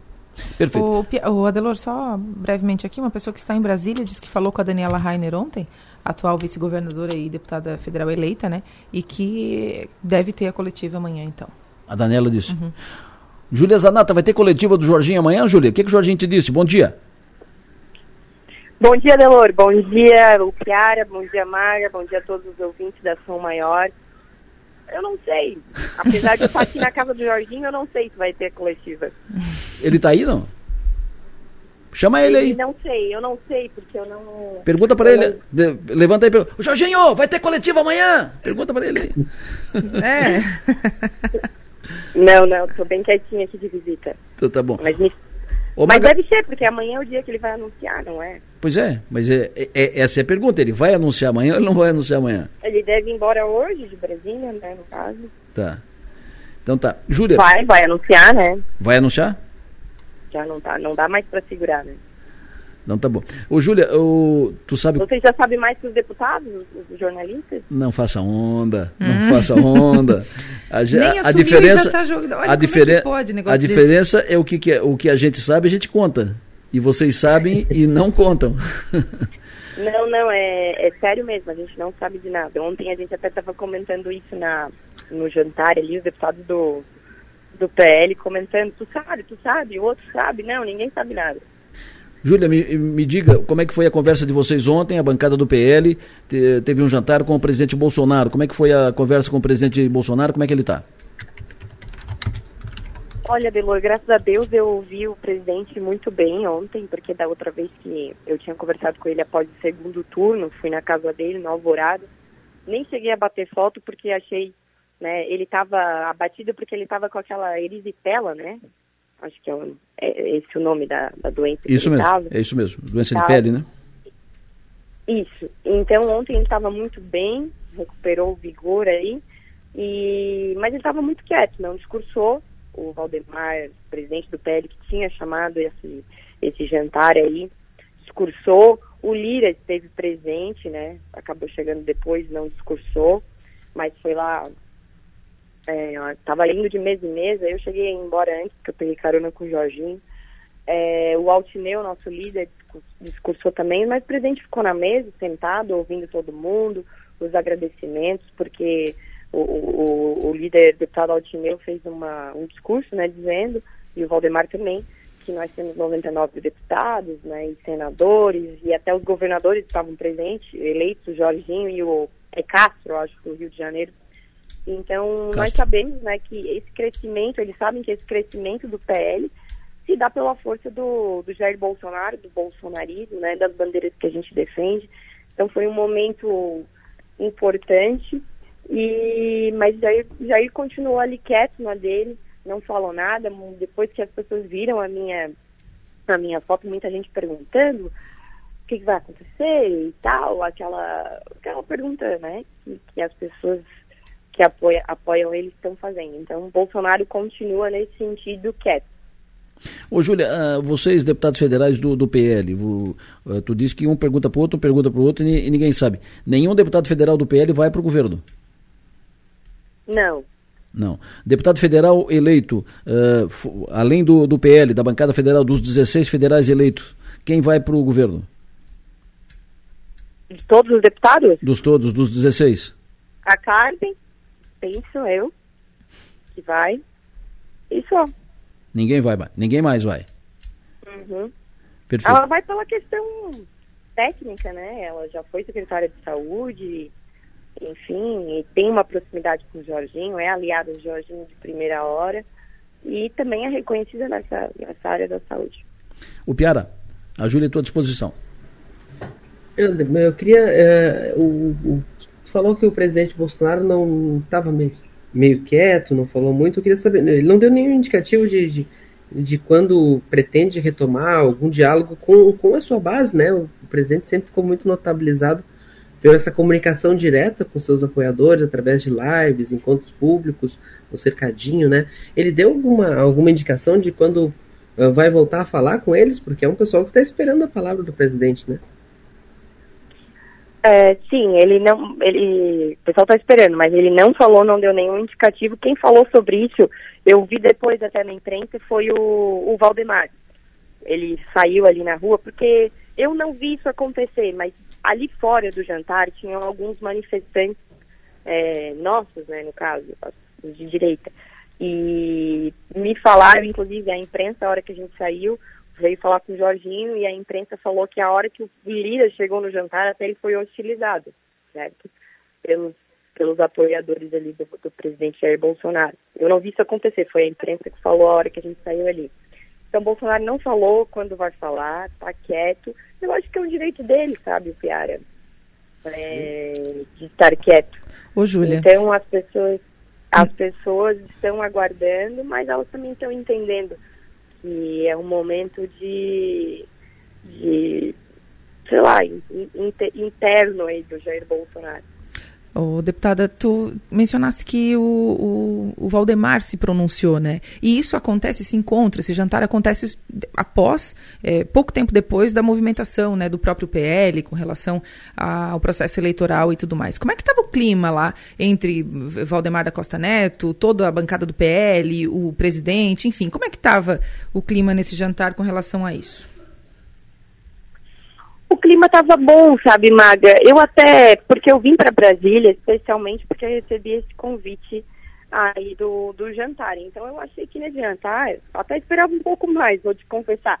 Achei que nesse jantar nós iríamos tratar questões sobre presidência da Câmara, sobre né, nosso direcionamento, sobre o essa própria questão do, do dessa ação do PL, né, que parece que vão recorrer, agora vão recorrer primeiro para o TSE, depois para o STF, sei lá, parece que é algo assim, mas nada foi tratado, né?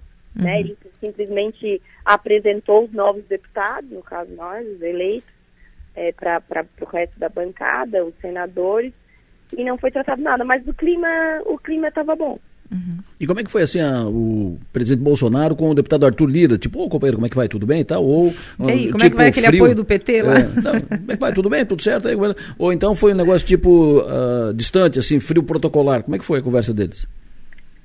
Não, não. O presidente Bolsonaro, ele, ele gosta muito do Lira. Até a outra vez que eu tive com ele, depois do segundo turno, que eu tive com o presidente Bolsonaro, Bolsonaro falou isso para mim. Que ele, que o Arthur Lira foi, foi não tem nada para reclamar do Arthur, do Arthur Lira, foi essas palavras que ele falou.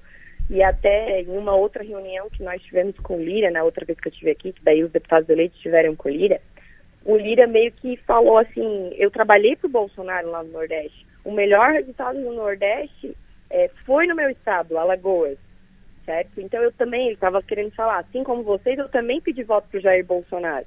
Então a, a relação do Lira com o Bolsonaro até pelo que o Bolsonaro me falou, é boa. Então, tá, e, e no jantar tudo certo, né? Tudo certo. Não, é, não chegaram, não, não chegaram a sentar juntos ontem. Porque o Lira chegou depois, entendeu? Ah, sim. Então ele foi, foi indo falar com os deputados ali, de um em um, e não. Depois não vi se eles falaram. Julia, muito obrigado pela entrevista, sempre bom te ouvir, bom trabalho, sucesso e energia, boa viagem de volta.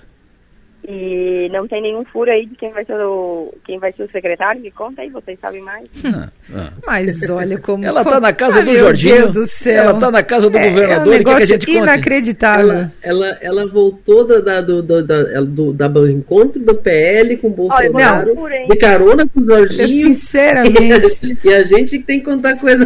Não, tá próxima- na a casa- próxima vez eu ela vou. Tá, ela tá hospedada na casa do Jorginho. Acabou de tomar café da, da manhã com o Jorginho. A pro- Na próxima viagem da deputada eu vou acompanhar em nome do plenário, tá? Eu vou lá ver essa agenda de perto. Ô, Júlio, eu tô, eu, eu, eu tô vendo por aqui, Júlio, pela câmera, que o, o Jorginho tá sentado no sofá aí do, do, do teu ladinho aí. Pergunta pra ele, "Ô, Jorginho, sai coletiva amanhã, Jorginho?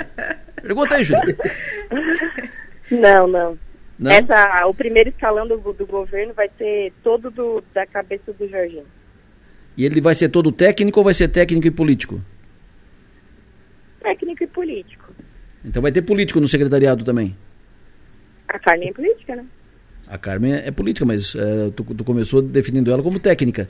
Mas vai ter, por exemplo, deputado estadual, deputado, tu disse que não vai ter deputado federal. Olha, o que eu sei é que não vai ter deputado estadual, nem do, do- não vai ter deputado estadual do PL, nem deputado federal do PL. Perfeito. E, É a última, a- a última especulação que eu soube. e vai ter deputado estadual de outro partido? Pode ter. Tá bom. Júlia, um Vocês abraço. Já falaram, vocês já falaram quem é que vai para a Fesporte? Na Fesporte, eh, Jorginho Davi, o Jorginho. Davi queria para uma diretoria da Fesporte para a presidência, confirma isso?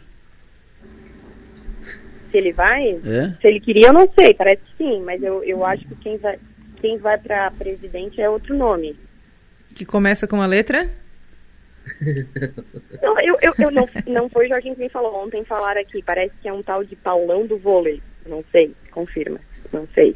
Paulão do vôlei, será que é o Paulão da Seleção Brasileira de Vôlei? Olha, foi o que eu vi ontem. Tá bom. Para a presidência da Fesporte. Isso. Tá bom. Obrigado, Júlia. Abraço. Tá bom, valeu. Sempre bom Abraço, te ouvir, apareça. Conhece o Piara, o Paulão do vôlei? O Piara? Só aquele que eu torci em 92 para ganhar é. a medalha olímpica. Eu também. Paulão do vôlei que me vem é aquele, é aquele da Que é Seleção Brasileira de Vôlei. Que é gaúcho, não me consta que tenha passagem por aqui. Pois é, também não. Mas quem sabe? Eh, não conheço ninguém. Paulão do vôlei, vamos atrás. É o nome que a Júlia eh, cita, que ouviu como nome para assumir a Fesporte, a, que cuida do esporte. Que todo jogador de vôlei é alto e todo Paulo vira Paulão, não deve ter muito Paulão do vôlei aí. Mas não, eu não lembro de nenhum Paulão do vôlei candidato a deputado na eleição, né? Não lembro também, Delor. É, então tá bom. É mais um nome para a lista. Bom, de todo modo, o nome circulou, né? O nome circulou.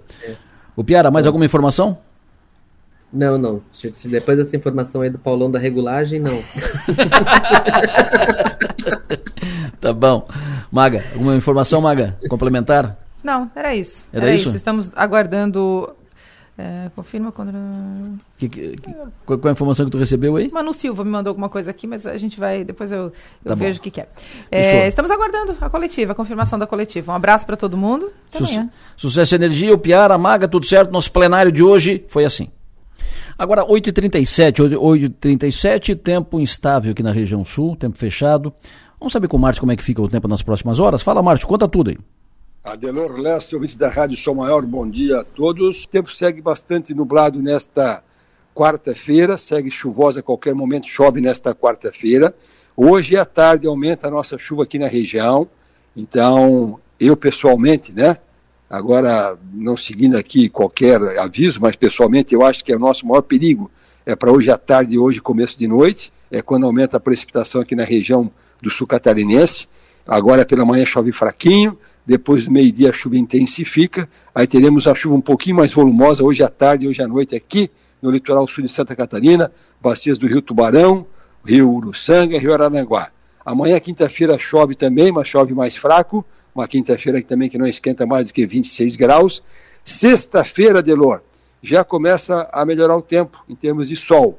Então, sexta-feira pela manhã com bastante sol, a temperatura vai até uns 33 graus à tarde. Aí na sexta-feira chove à tarde, chuva de trovada, chuva de verão. aquele pancadão também pode incomodar, pode atrapalhar um pouquinho, pode dar aquela chuva forte na sexta-feira à tarde e encher ali ruas da, da área central de Cristina, por exemplo. Sábado, com bom tempo pela manhã, de novo com calor, vai ter uns 33, 34 graus, chove sábado à tarde, e domingo, dia 4, dia de Santa Bárbara, tem festa aqui na, na paróquia onde eu moro, aqui na região, é tempo meio nublado, meio chuva, meio sol.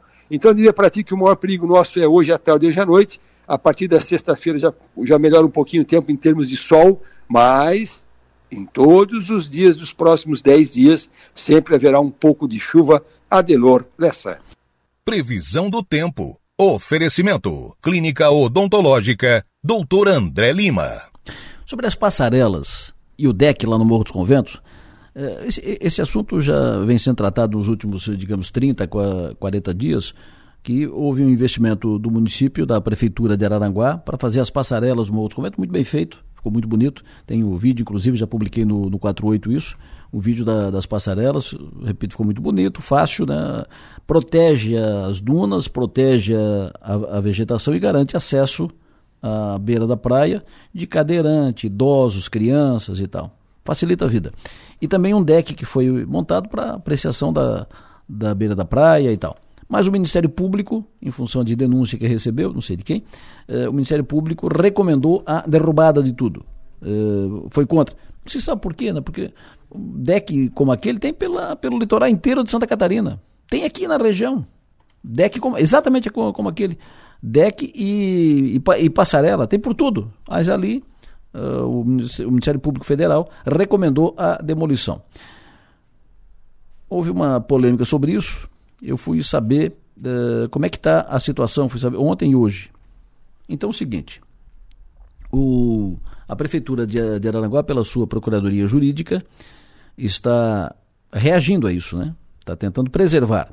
A posição em Araranguá é de não mexer no que está feito, até que tudo fique definido. Por quê?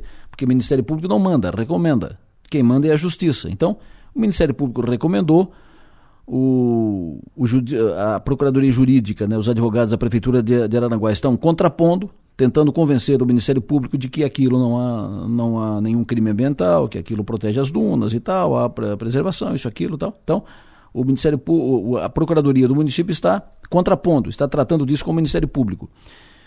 E, repito, a decisão é não mexer no que está, é decisão do município, vai resistir é, não mexer no que está feito até que o assunto seja concluído. O assunto seja é, concluído em última instância é o quê? Se o Ministério Público não se der por convencido com os argumentos do município, o Ministério Público deverá, poderá ajuizar uma ação pedindo que a Justiça determine, aí sim, a, a derrubada daquelas, da passarela e do deck. É, previsão é que isso vá longe, porque se o município resolver bancar essa postura, vai o Ministério Público pode ajuizar uma ação. A Justiça vai analisar, ouvir A, ouvir B, defesa, tal, contraponto, isso, aquilo, tal, vai correr um processo, uma ação. Se a Justiça decidir pela derrubada, o município poderá recorrer ao tribunal, que poderá, depois poderá ir para cima. Isso vai longe. Desnecessário, é um desgaste desnecessário, tem que ficar ligado e tal. Mas esse é provavelmente o encaminhamento, né? Mas há uma expectativa que o Ministério Público Federal possa reavaliar a sua, o seu, a sua recomendação. Nós mantivemos contato no Ministério Público Federal. O procurador que trata do assunto e que, que notificou o município de, de Araranguá recomendando a, a, derrubada, a retirada do que foi ali implantado, o, o procurador está, em, está afastado das suas atividades, está em licença para tratamento de saúde. Ele, inclusive, pre precisou prorrogar o seu período de licença médica em função de complicações do tratamento de saúde que ele está fazendo. A previsão é que ele retorne às atividades no dia 16 de dezembro. Mas a informação do Ministério Público Federal é que, por enquanto, ele prefere não se manifestar, aguardar o desenrolar do caso. Então, em resumo, sobre lá o deck e a passarela no Morro dos Conventos, ali do lado do Bar do Zé, ali na, na beira da praia, a previsão é que isso vá para frente. Fique lá a passarela e o deck e que isso vá vai se encaminhar para uma demanda judicial. Vai correr durante um bom tempo nos tribunais e no, nos ambientes do Poder Judiciário. Aproveitando que eu falo de Araranguá, eh, muita gente me pergunta sobre a ponte ponte que liga Morro dos Conventos a Ilhas, que seria a terceira ponte, ou será a terceira ponte sobre o rio Araranguá. A obra até começou, mas parou. E aí houve um problema na, na licitação, a empresa que venceu a licitação. O que foi dito né, é que a empresa que venceu a, a licitação, ela venceu a licitação com o projeto que foi apresentado na licitação. É, só que depois que venceu e assumiu a obra, o projeto não é para aquela ponte. O projeto foi o projeto usado para a segunda ponte, que fica mais aqui em cima, aqui, aqui, aqui na Barranca, uh, perto da empresa União de Transportes aqui, que não é a mesma, a mesma situação, não, não são as mesmas circunstâncias. Então, por causa disso, tem que ah, foi, houve uma demanda ali, a empresa tirou as máquinas e tal, aí foi cancelada a, a licitação, parou tudo, estão refazendo o projeto para depois refazer a licitação, para depois recomeçar a obra na terceira ponte, a ponte ali que liga Morro dos Conventos a Ilhas. Essa é a última informação sobre essa questão da ponte. Dito isso, vamos falar de coisa boa, né? Vamos falar de coisa boa. É, a gente fala tanto de problema aqui, problema ali, política, aperta, estica, puxa, pesa, tal, caldo. Falar de coisa boa. Coisa boa é dia 9, 9 de dezembro, 9 de dezembro, em Criciúma, que é sexta-feira da semana que vem. Todos estão convidados para um show do Luiz Meira. Seu Damião já tem pra mais de 70, mas não aparenta, nunca tá na pior. Luiz Meira traz aquele filme um show com um borogodó composto por seus sambas autorais e um tributo de homenagem a Gal Costa.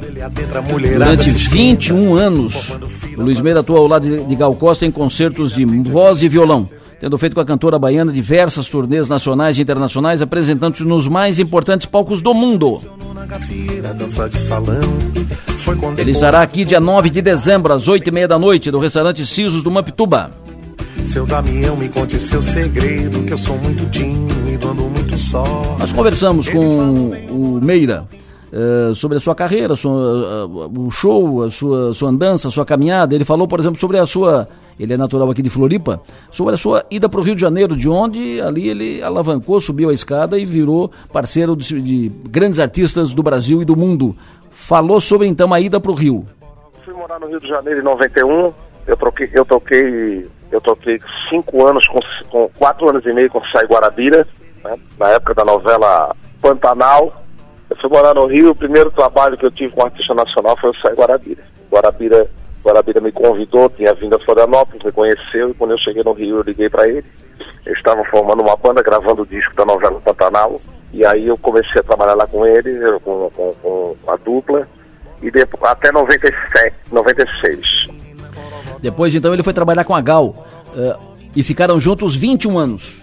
E em 96 eu trabalhei, trabalhei um ano com a Elza Soares, trabalhei com a Sandra de Sá, eu fiquei um ano com o Luiz Melodia, eu fiquei um ano ali trabalhando com alguns artistas, nada fixo. Em 97 eu tinha uma. Eu era muito amigo da da Fafá Magna, que era produtora da Gal Costa. E a Fafá, eu era muito amigo também do Paulinho Calazans, que é o pianista do Djavan, que era meu vizinho lá no Rio. Nós vivíamos sempre juntos. Aí a Fafá um dia precisou, a Gal precisou fazer três shows num projeto chamado Fest, Fest em Bahia. Isso aí foi em maio de 97. Aí a gente foi fazer. Aí precisava de um violonista tal, e a, e a Fafá me indicou. Eu me lembro que eu cheguei na casa da Gal uma segunda-feira, nós ensaiamos segunda, eu não conhecia a Gal, cheguei lá segunda, terça, ensaiamos segunda, terça e quarta. Quinta era um show só de voz e violão. Quinta-feira a gente viajou para São Paulo, fizemos São Paulo, Rio e Salvador. Três dias, e daí então nunca mais eu parei de tocar com a Gal. Aí a cumplicidade foi muito grande, a, a gente tinha assim, uma, uma afinidade muito grande, uma afinidade musical gigantesca. que saiba mexer. Procure uma nega baiana que saiba mexer, que saiba mexer, que saiba mexer. Bota castanha de caju um bocadinho mais, pimenta malagueta um bocadinho mais, bota castanha de caju um bocadinho mais, pimenta malagueta um bocadinho Aí é um trecho dele com a Gal, né? É, voz e violão. Ele, ele é o violão e a Gal a, a, voz. Luiz Meira cantou muito com a Gal Costa, 21 anos com a Gal. Uh, e ele contou pra gente nessa entrevista o que, que ele, como é que vai ser o show dele aqui. Vou fazer músicas desses três discos. vou fazer algumas coisas da música brasileira que eu sempre faço, né? É, é, é Djavan, Gilberto Gil, é, Tom Jobim, eu sempre faço algumas coisas, algumas pérolas assim da música brasileira. E o meu show também eu, eu, eu, eu faço muita coisa instrumental, né? Porque na verdade eu, eu, eu, eu tenho meu trabalho cantado, mas eu primordialmente sou um guitarrista então tem algumas coisas de música instrumental brasileira, assim, coisas muito divertidas que eu toco, o público gosta muito. Toco um pouquinho também de música latino-americana, faço a Mercedita, né, que é uma música, faço um pouco de música, a Mercedita, por exemplo, faço um pouco de, de, de, de coisas latino-americanas, assim, da América, enfim, coisas que eu gosto muito de tocar. E eu vou fazer nesse show, eu quero fazer uma pequena homenagem também a Gal Costa, né, vou fazer de um tributo, tocar umas três, quatro da Gal Costa com o público. O meu show é um show muito participativo, as pessoas se divertem muito, as pessoas cantam comigo. E então a gente vai fazer uma festa muito grande. Estou preparando um show muito especial, um show com muito carinho. Já faz algum tempo, tempo que eu não volto em Ciúma. É que eu tô ligado, feito um cachorro abandonado. O que é que eu faço? Nem eu aguento olhar pra mim. A vida sem mim passarinho desasado, falta um pedaço. Essa música, essa, essa música é do Meira, é, a letra é muito, muito divertida, né? Que é, é desazado, né? É um cachorro, é um passarinho desazado, né? Porque ele, eh, a namorada terminou com ele, ele quer voltar com a, com a namorada e ele diz, o que, o que tu quer que eu faça, né? Eu tô que nem um passarinho desazado, eu tô perdido, eu tô acabado e tal, né? Nem eu aguento olhar pra mim, ave sem mim um passarinho desazado, falta um pedaço, não sei mais viver assim.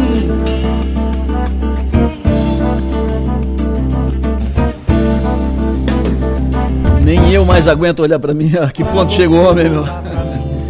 Faço tudo o que você quiser. Luiz Meira em Criciúma no dia 9, que é sexta-feira da semana que vem. Vai subir com ele no, no palco, vai cantar com ele o Jorginho Nando aqui, que é amigo pessoal do, do Luiz Meira. Uh, o Meira, inclusive, produziu os dois discos do Jorge Nando. Será uma grande festa. Número limitado de ingressos. Você pode comprar ingressos pelo site topedindoingressos.com. Topedindoingressos.com. Número limitado, respeito. O show, repito, né, o show vai ser no restaurante Mampituba, restaurante dos Cisos no Mampituba, uh, na, na sexta-feira que vem, a partir das oito e meia da noite, Luiz Meira em Criciúma. Troco de emprego, fecho a conta do boteco e não reclamo mais de grana. É que eu tô feito cachorro abandonado. Caco, feito cachorro abandonado. Nem eu aguento olhar pra mim. Ali sem ninho, um passarinho desazado. Eu vou pro intervalo, eu volto em seguida. Você fica uh, ouvindo um pouco mais dessa letra da, da música do Luiz Meira. Eu tô carro, feito cachorro abandonado. O que é que eu faço? Nem eu aguento olhar pra mim. Tô um passarinho desazado. Falta um pedaço, não sei mais viver assim. Olha, hoje é um dia especial aqui para a região. Já disse isso, repito e repito de novo. Porque a gente sempre briga, a gente luta, a gente fala pra, quando a obra não sai. A gente fala né, em defesa da obra, uh, da obra, da ação, enfim. No caso específico, duas obras importantes aqui para a região. A gente fala, fala, fala, fala, fala. Quando isso vira realidade, a gente tem que comemorar. Então hoje é um dia especial.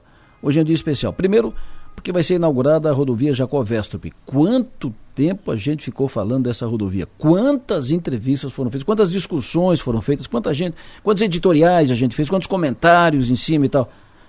E aí, no dia que sai, é um dia feliz. A gente tem que, que, comemorar. As vitórias todas devem ser comemoradas. E a conclusão dessa obra é uma vitória da comunidade e precisa ser comemorada. Assim como a entrega da ordem de serviço agora para a duplicação da SC 445. Quantas vezes falei sobre isso aqui, quantas vezes falamos sobre isso, discutimos sobre isso.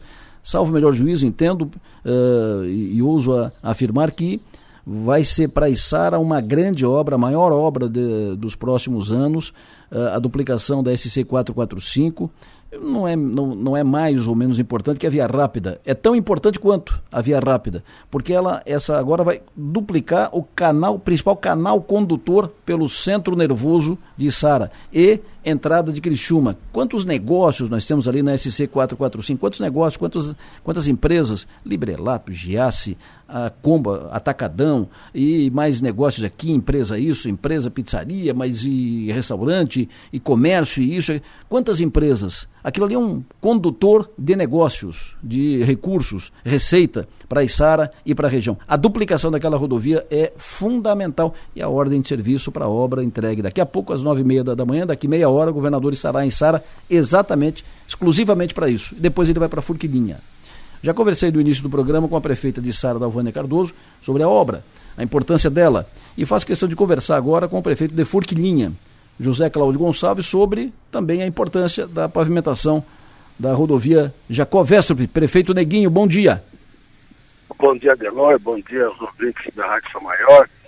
Um dia muito feliz, que pese nós estamos um pouco apressivos aí com a, com a possibilidade de cheias ainda, viu? Claro. Nós ficamos aí com a Defesa Civil monitorando a noite inteira, graças a Deus a situação ela está sob controle, mas ainda nos preocupa pela possibilidade da chuva à tarde. Mas essa obra, viu, é uma obra reivindicada, sonhada, há mais de 30 anos, muitas pessoas lutaram, muitas pessoas reivindicaram, e graças a Deus, graças ao governador Carlos Moisés, é bom que se diga em alto e bom tom, essa, água, essa, essa obra ficou muito bonita, muito bem feita, muito bem projetada, muito bem planejada.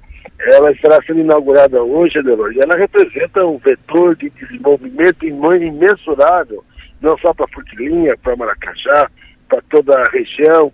É um corredor de escoamento da Serra da Rocinha, ah, indo agora esse corredor até a Serra do Rio do Rastro. Isso dá possibilidade de turismo, isso aumenta o nosso discurso de regionalização do turismo, de turismo de forma regionalizada, de forma integrada. Isso traz também investimentos, possibilidade de investimentos, novas empresas vindo para a Forquilinha. Enfim, é uma obra importantíssima e nós estamos muito felizes por esse, esse dia 30, onde será entregue então, para a comunidade de, do sul de Santa Catarina, com a presença do governador Carlos Moisés, do secretário Tiago e de tantas outras pessoas que foram fundamentais para que esse momento uh, chegasse para esse final feliz. Perfeito. Me fale agora, eh, prefeito, sobre uh, as preocupações aí, o, o, trabalho da Defesa Civil com as inundações. Como é que está a situação de agora? Eu sei que a Defesa Civil está de alerta em, em Furquilinha, como está em alerta na, na região. A Defesa Civil da, da região está em alerta pela, pelos uh, os informes de chuvas fortes que vêm, e aí chuva que desce da água que desce da serra. Como é que está a situação de agora em Furquilinha? É, nós, nós, nós, monitoramos a noite inteira. Nesse exato momento, eu estou aqui às margens do Rio Manuzia o rio Manuzia ele, ele, ele, aumentou bastante seu nível da água, mas ainda, ainda, ainda não é preocupante.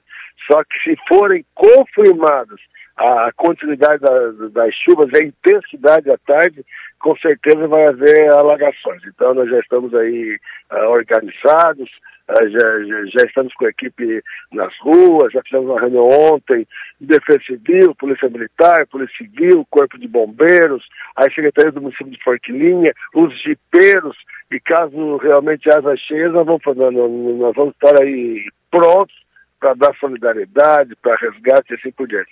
Eu acredito, viu, acredito piamente que isso não vai acontecer, mas existe a possibilidade dela. Perfeito. Uh, me fale também, o prefeito Neguinho, sobre outras obras, uh, investimentos do governo do estado estavam previstos para Furquilinha, os acessos, por exemplo, uh, o acesso aqui, chegada em Furquilinha pela Mãe Luzia. Havia previsão de o governo fazer um investimento para melhorar ali, porque a estrada está lamentável. O que, que, ficou acertado disso? não vai sair? Olha, Delor, a nossa expectativa, existe o, o projeto, que nós fizemos o projeto, que é mesmo para o governo do Estado, das três rodovias estaduais, da Gabriel Arnes, da Pedro Santos. Gabriel Arnes que liga eh, via Forquilinha, via, via Sangão São Roque. A Pedro Silva que liga via Mãe Luzia e Antônio Mamor Canela que liga até, até Meleiro, até a rótula da Cerealista Rampilhane. A nossa expectativa, e eu vou cobrar isso do secretário Tiago agora, é que seja lançada ainda a hora de serviço da revitalização da Gabriel Aires. É um trecho de 6 quilômetros. Mas também, agora você estava acompanhando seu programa, viu, Delor? E a gente não perde, não pode perder as oportunidades. A, a Pedro Silva, essa da Mãe Luzia, que deveria ser lançada esse ano, infelizmente não deu tempo, e agora começa um novo governo, começa um novo capítulo, começa uma nova novela, eh, tem que ser feito um trabalho de articulação, eh, de, de, de organização política para que essa obra aconteça. Então, felizmente, a Pedro Silva não vai acontecer ainda esse ano, mas a expectativa da Gabriel Arnes é que seja entregue a ordem de serviço ainda no mês de dezembro.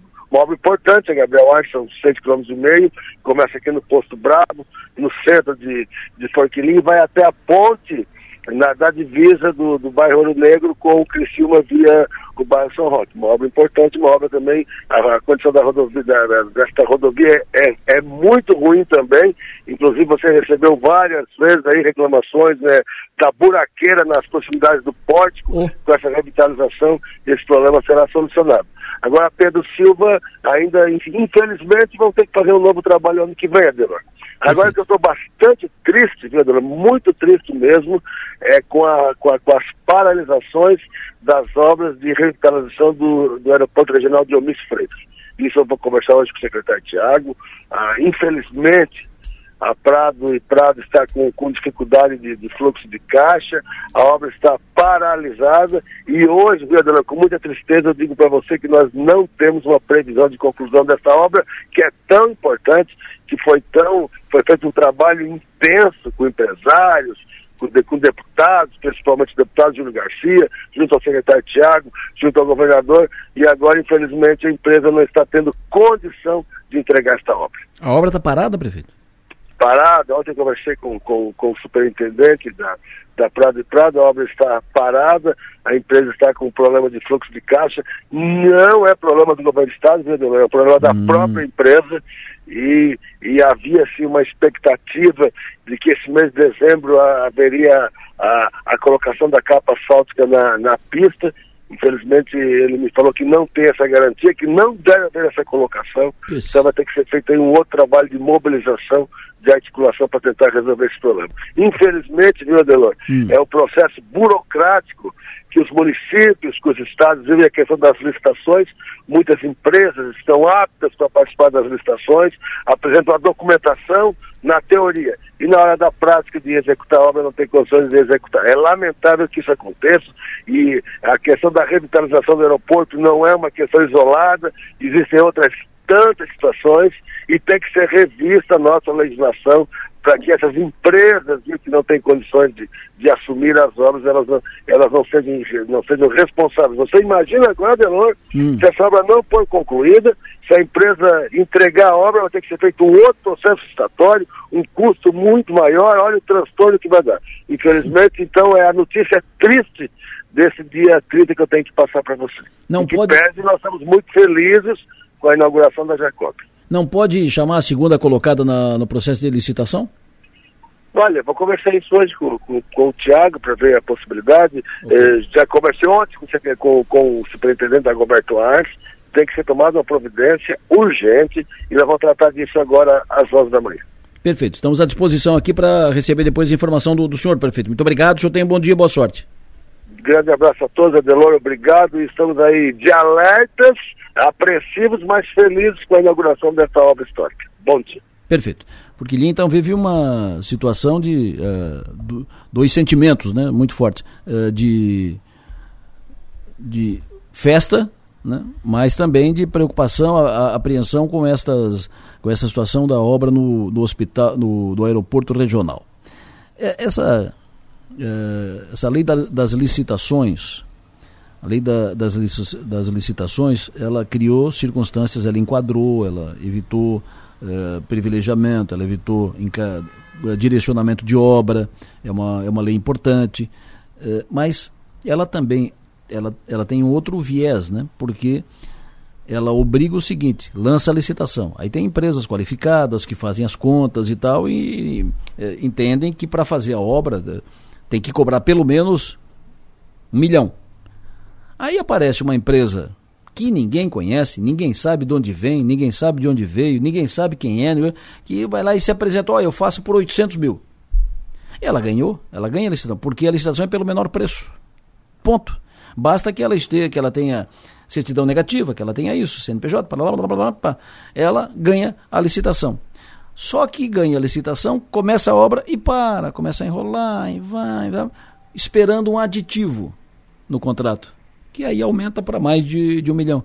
Isso é um, eu não estou dizendo que foi o caso da Prado aqui de, eh, do aeroporto, mas acontece isso muito, muito, muito, muito, muito, muito, muito. E aí eh, as obras ficam assim. Essa obra, por exemplo, vai parar por quê? Porque essa empresa jogou o preço lá embaixo para ganhar a licitação, ganhou, começou a obra e não tem condições de tocar. E aí perde, perde tempo, perde dinheiro e daqui a pouco a obra pode não sair por causa disso. Então, eh, quem sou eu para sugerir, querer mudar a lei das licitações, que é uma lei nacional, mas é preciso que, essa, que seja feito um ajuste. Daqui a pouco o governo, com os deputados, via Assembleia, cria algum ajuste para readequar, criar condições, enfim, porque não funciona, não funciona. Quantas obras pararam ou não começaram, ou começaram e pararam por causa disso? Trocando de assunto, Está em discussão na cidade de novo a questão segurança. Faz poucos dias teve uma audiência pública que definiu propostas, sugestões, encaminhamentos e tal, e o assunto está tá fervilhando na Câmara de Vereadores, uh, está aquecido na Câmara. Vereadores têm se manifestado em todas as sessões sobre esse assunto, praticamente todas as sessões sobre essa questão segurança. O vereador Toninho da Embralite foi à tribuna na última sessão da Câmara para falar sobre isso pedir intensificação das rondas e fazer alguns questionamentos ao trabalho, à ronda policial que é feita hoje. E que os caras estão roubando, só que eu acho que a polícia também deveria intensificar os trabalhos, sabendo do que está acontecendo, de vez em quando passar uma ronda nos bairros, que não passo. A polícia militar dentro do nosso bairro ali na Grande Próspera, eu não enxergo eles andando na rua do nosso bairro. Eu enxergo eles andando nas padarias tomando cafezinho, que é de graça, né? E vejo eles às vezes próximo a, a um grupo assim, próximo a uma igreja ou coisa parecida, mas onde eles têm que cuidar, que é as ruas onde residem as pessoas onde estão sujeitos a ser roubados, eles não passam de vez em quando para dar um susto nas pessoas. Bom, Vamos lá para o batalhão da Polícia Militar. Quero ouvir agora o subcomandante do 9 Batalhão Polícia Militar, Batalhão PM Criciúma, Major Rafael Mateus, sobre esse assunto, questão segurança, o trabalho da polícia, uh, da polícia nos bairros, de rondas e tal. Major, bom dia. Bom dia, Delô. Bom dia a você que nos ouve na Rádio Som Maior. Prazer ouvi-lo. Obrigado pela sua atenção. Quero ouvi-lo sobre essa questão segurança e esses questionamentos, o trabalho da ronda, falta de rondas permanentes no, nos bairros e tal. Qual é a posição da Polícia Militar sobre isso e o que a Polícia Militar tem feito em relação a isso? Adelo, é, primeiro eu acredito que nós temos que separar as coisas para que não haja más interpretações, né? Então, primeiro dizer que toda a crítica é bem-vinda. Nós entendemos que é por conta das críticas que as entidades públicas, os poderes constituídos possam melhorar os seus serviços, né?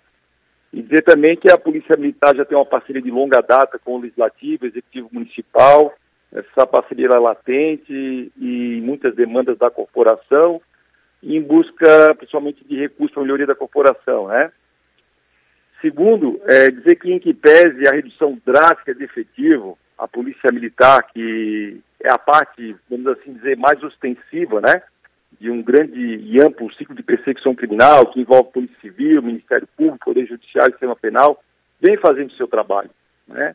Por meio das ações de polícia ostensiva, cito aqui as rondas, barreiras, fiscalização, tudo por meio de programação operacional que é registrado, principalmente no bairro Próspera, que é um dos mais importantes aqui na nossa cidade, que além de uma guarnição exclusiva, conta também com o sargento, que é o comandante daquele setor. Claro que nós gostaríamos que fosse um número maior de policiais, mas nós não temos, né? Motivo pelo qual eu destaco aqui que também é dever da força política da nossa região, por ocasião dos termos de curso de formação de policiais, alinhar também para que nossa região, obviamente, através de critérios técnicos, seja prestigiada com efetivo maior, né?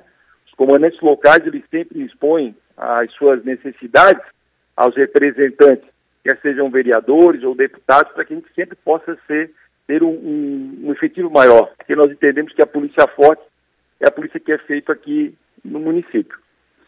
Eu não poderia deixar de destacar, Belo, é, que a Polícia Militar de Criciúma ela é composta, sim, por homens e mulheres corajosos, Aliás, lhe confesso que tenho um filho adolescente e digo com muita tranquilidade que, como pai, caso ele optasse pela profissão policial militar, ele ficaria sempre com o coração na mão.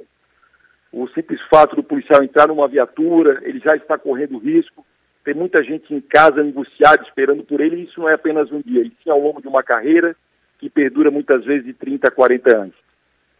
Um outro ponto é que a Polícia Militar, seguramente, Adelô, ela é sim uma das instituições públicas que mais apura fatos relacionados aos seus policiais, quer seja por meio de inquérito, processos administrativos, que em muitos casos resultam até mesmo na exclusão do mal policial, e digo para você que é a minoria, assim como aconteceu ao longo de 2022. Em relação ao fato citado, eu particularmente digo a você que não vejo problema algum né, em um policial que está numa escala de 18 horas, fazer um lanche, almoçar, ir ao banheiro, tomar um café. É, qual o problema do policial parar numa padaria para fazer um lanche? Para quem está trabalhando numa escala de 18 horas, se um funcionário muitas vezes de uma empresa privada, sob regime CLT, que trabalha 8 horas, tem o direito lá ao seu almoço. Muitas vezes uma empresa privada cede mais um tempo para o lanche. Que terá um policial que trabalha numa escala de 18 horas, que é mais do que o dobro. E por fim, Quanto aos questionamentos do vereador no interior da Casa Legislativa, que foi na casa de ontem, que em tese caracteriza sim um ato irregular cometido por policiais militares, não há dúvida que a corporação vai apurar, inclusive hoje mesmo, ou até no máximo amanhã, nós estaremos oficiando a Câmara de Vereadores a fim de obtermos maiores esclarecimentos por parte do vereador, para que nós possamos então subsidiar com mais detalhes o procedimento que vai ser instaurado, qual eu te comentei. É, comandante, o... falei há pouco no... aqui, logo no início do programa, que no enfrentamento à, à criminalidade, apenas o efetivo, pessoas, né, a, a polícia humana hum, é, é, difícil controlar porque a cidade cresceu, você não consegue ter um policial em, ca, em cada rua to, todo o tempo. Então é, é, preciso, cada vez mais é necessário equipamento. Câmeras de Sim. monitoramento, por, por exemplo. Exatamente. Então, o, o Estado, o Estado diz que várias vezes foi tentado, não, não tem recurso para isso, não tem recurso para isso, não tem.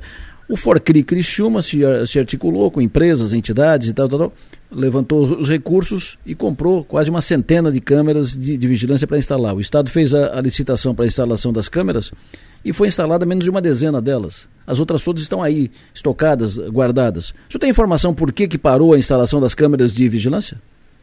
É, a, a instalação das câmeras realmente ela está lenta, né? A gente né, entende que está lenta mas ela está em processo de instalação sim, tá? É, essa, essa questão das câmeras ela é mais direcionada à nossa à coordenação da Central Regional de Emergência, mas a informação que eu tenho é que a instalação ela está em andamento, mas realmente está bastante lento. Perfeito, porque ela parou. Uh, o senhor não, isso não passa por, por vocês, o senhor não tem informação por que, que efetivamente ela parou, se tem problema de licitação, se tem problema com a empresa, se tem problema com, uh, com, com decisão de governo. O senhor, não tem, o senhor não tem mais detalhes sobre isso? Não, não, essa informação eu não tenho, Adelô, tá? O que eu tenho realmente é que ela continua, mas obviamente, né, entendemos que está bastante lento, né? Muito lento na verdade, parado, né? O serviço parou e é, e é, preciso apurar isso. Então, eu, nós vamos atrás disso. Muito obrigado pela sua atenção, sempre bom ouvir, o senhor tem bom dia, bom trabalho. Grande abraço, doutor. Grande abraço. Major Rafael Matos, Matheus, Rafael Matheus, uh, Major Rafael Matheus, que é subcomandante do 9 Batalhão da Polícia Militar Criciúma. Então, eu, eu, vou continuar atrás disso aqui para saber por que, que, a, por que, que parou a instalação das câmeras de monitoramento, as câmeras de vigilância em Criciúma. Por quê? Por que parou? Parou por quê? A câmera está aí, foi comprada, o Forquiri comprou, entregou para instalar. Por que parou? Olha, está todo mundo de olho nas, na, nas chuvas, Uh, problemas com as chuvas, queda de barreira aqui nas nossas serras no sul, uh, buracos que abrem nas, uh, nas rodovias e está todo mundo de olho ainda na, na tragédia que, que, aconteceu lá na divisa Santa Catarina com Paraná, aquela queda de barreira, na verdade, como ao usar um termo que o prefeito Roberto Justus usou, prefeito de Guaratuba, caiu a montanha, né? Caiu tudo e, e acabou soterrando vários carros e veículos. A tragédia poderia ter sido maior ainda, mas morreram duas pessoas, sete foram resgatados. O prefeito Roberto Justo, nós usamos aqui um depoimento dele, que ele gravou um, um vídeo, usamos um, de, um, depoimento aqui no, no dia seguinte, ele dizendo que estava vivo por uma ação de Deus. Prefeito Justus, bom dia. Bom dia, bom dia a todos que nos ouvem. Prazer ouvi-lo, obrigado pela sua atenção. Falando ao vivo agora na, na Maior. Primeiro, qual é a situação de agora aí na, na Serra, aí na rodovia que liga Santa, aí na divisa Santa Catarina, Paraná? Continua interrompido o, o tráfego? Uh, já terminou o trabalho dos bombeiros uh, no resgate de pessoas que foram estavam nos carros que foram soterrados? É, não, veja, a estrada vai ficar um bom tempo interditada, é muito muito material que está lá uh, no, no, no, no, local. Né? Uh, eu conversei à noite com o comandante do Corpo de Bombeiros e ele disse que está tendo muita dificuldade no resgate de pessoas que foram atingidas pelo deslizamento. Em primeiro lugar, porque está eh, tudo muito instável aqui para vocês terem uma ideia, tem vários trechos da BR-36 que ainda apresentam deslizamentos. Então, a cada momento há um pequeno deslizamento. Então, mesmo que todo aquele material tirado da estrada, eu acredito que a estrada ainda ficaria interditada até que a Defesa Civil nos desse aí uma sequência e que não haveria mais risco de deslizamento.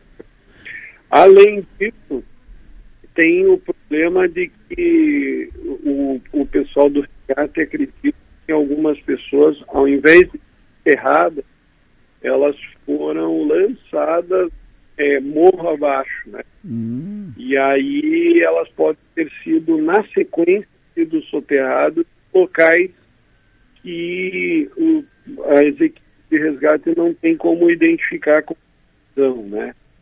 E isso significa que a operação de resgate vai demorar um tempo mais significativo. Né? E o litoral do Paraná, como um todo, está isolado, porque além do acesso pelo PR 76, que é o nome que se dá para 101 aqui no estado do Paraná, Sim. Ah, o, o outro acesso ao litoral do Paraná é pelo 277 e pela Estrada da Graciosa, sendo que essas duas estradas também estão interditadas por conta de deslizamento. Nossa senhora. Quando o senhor fala que vai precisar uma, um tempo maior aí para liberar a rodovia, o senhor estima que mais uma semana, mais dez dias, mais um mês? Foi a pergunta que eu fiz para o comandante do Corpo de Bombeiros. Ele disse, olha, enquanto não parar de chover, nós não temos nem como prever quanto tempo vai levar, porque tem que parar de ter aquele, aquele terreno estabilizar um pouco para que eles possam daí sim ir com força total, uh, retirando, removendo aquele material e tendo o resgate das pessoas que foram atingidas. É, você comentou, inclusive, que a tragédia poderia ser maior, maior e, infelizmente, foram duas vidas até o momento, mas eu tenho certeza, você veja, o carro que atrás de mim foi encontrado. E eu tenho certeza que tinha gente naquele, naquele veículo. Né? Assim como o que estava atrás e o que estava atrás. Né? Então, a, a, a, Defesa Civil aqui do Paraná estima que pelo menos mais 10 veículos precisam ser encontrados. E é muito provável que tenha gente dentro deles. Né? Hum. Perfeito. Uh, prefeito, uma, uma tragédia, né? Isso não estava não estava previsto a, possibilidade de desmoronamento, de, de queda de, de, barreira ali na, na serra, prefeito? Porque uh, quando aconteceu o, havia um engarrafamento ali, por isso pegou tanto carro. Na verdade, estava previsto pela Defesa com quase uma semana de antecedência. Havia essa pressão meteorológica com de, centenas de milímetros de chuva caindo num período muito curto de tempo e a própria Defesa Civil alertou para o risco de queda de barreira, de deslizamento de terra. Né? É, nos causa bastante perplexidade é que é, nós ficamos quase que duas horas retidos numa, num bloqueio feito pela concessionária ou pela Polícia Rodoviária Federal, eu não sei te dizer, mas o fato é que nós estamos parados lá uh, antes das terra por é, todo esse tempo, até o momento que alguém autorizou que a gente seguisse viagem. Então alguém imaginou que não mais. E esse foi o grande erro aí cometido por essa pessoa que nos fez seguir adiante e nos colocou naquele local de, da tragédia. Perfeito. Prefeito Justus, muito obrigado pela sua atenção aqui conosco, boa sorte aí e que uh, nós não tenhamos mais muitas notícias tristes, mas evidentemente que, como o senhor disse, não terminou ainda, né? Bem provável que nós tenhamos aí o aumento do número de vítimas fatais, infelizmente, infelizmente, infelizmente. Um abraço para o senhor, muito obrigado pela atenção. Obrigado, abraço. Prefeito de Guaratuba, Guaratuba, uh, Paraná, divisa com Santa Catarina, eh, Guaratuba com Garuva, né? Garuva, Santa Catarina, Guaratuba no Paraná. Foi, foi lá, em Guaratuba, divisa com Santa Catarina, que aconteceu esse deslizamento, desmoronamento, que acabou soterrando vários carros, vários carros, dois, tem duas pessoas vítimas fatais, duas pessoas mortas, mas a projeção do prefeito é que tenha mais, porque alguns carros ainda não foram encontrados, que foram mais para baixo, né, ladeira abaixo e tal. Então é provável que o número de vítimas fatais seja aumentado, seja ampliado, infelizmente. Arthur Lessa. Olá, muito bom dia. Prazer tê-lo aqui. Eu quero aproveitar aqui para convidar o pessoal hoje. É... Agora, eu não sei se tu está sentindo falta, eu acho que tu tá sentindo falta, eu não. Porque agora tu não tem jogo, né? Pra, pra ficar acompanhando durante o programa, né? A Copa, a Copa parou agora de manhã. Eu tô tendo jogo agora no meu programa, então eu apresento o programa e de vez em quando eu dou um pitaco no jogo que tá rolando. É. Mas hoje, como nossa programação de acompanhamento da Copa. Porque é interessante, nós, nós tínhamos quatro jogos, Isso. continuamos tendo quatro jogos. Ô Nassif, vem cá, Nassif. Oh. Tá aqui o senhor, da, o, o, rei de Copas. Vem cá, Turco. Uh, nós tínhamos quatro jogos e continuamos sendo quatro jogos. Só que antes era um jogo por horário. Agora são dois jogos no, no mesmo horário. O senhor pode. O senhor pode nos dar o privilégio, o, seu, o nosso rei de copas? Neste momento, o Nassif está dando a volta no, no estúdio. Neste momento está adentrando ao estúdio, dando a volta à mesa para posicionar-se. Devidamente trajado com o uniforme do Somar Sports. O eu, nosso rei de copas. Eu estava na, na toca ali, esperando ser chamado, ser citado para vir aqui ter direito de resposta, né? É um privilégio ver, não te, não te vejo mais, porque fica trancado em casa só vendo jogo. Né, meu? Ainda bem que não tem jogo pela manhã tu agora, pra acabou, tua cabeça, né? hein? Tu ah. pra tua cabeça. Não, mas é legal, cara, é legal porque aí tu vai pegando informação, vai vendo forma de jogar, né?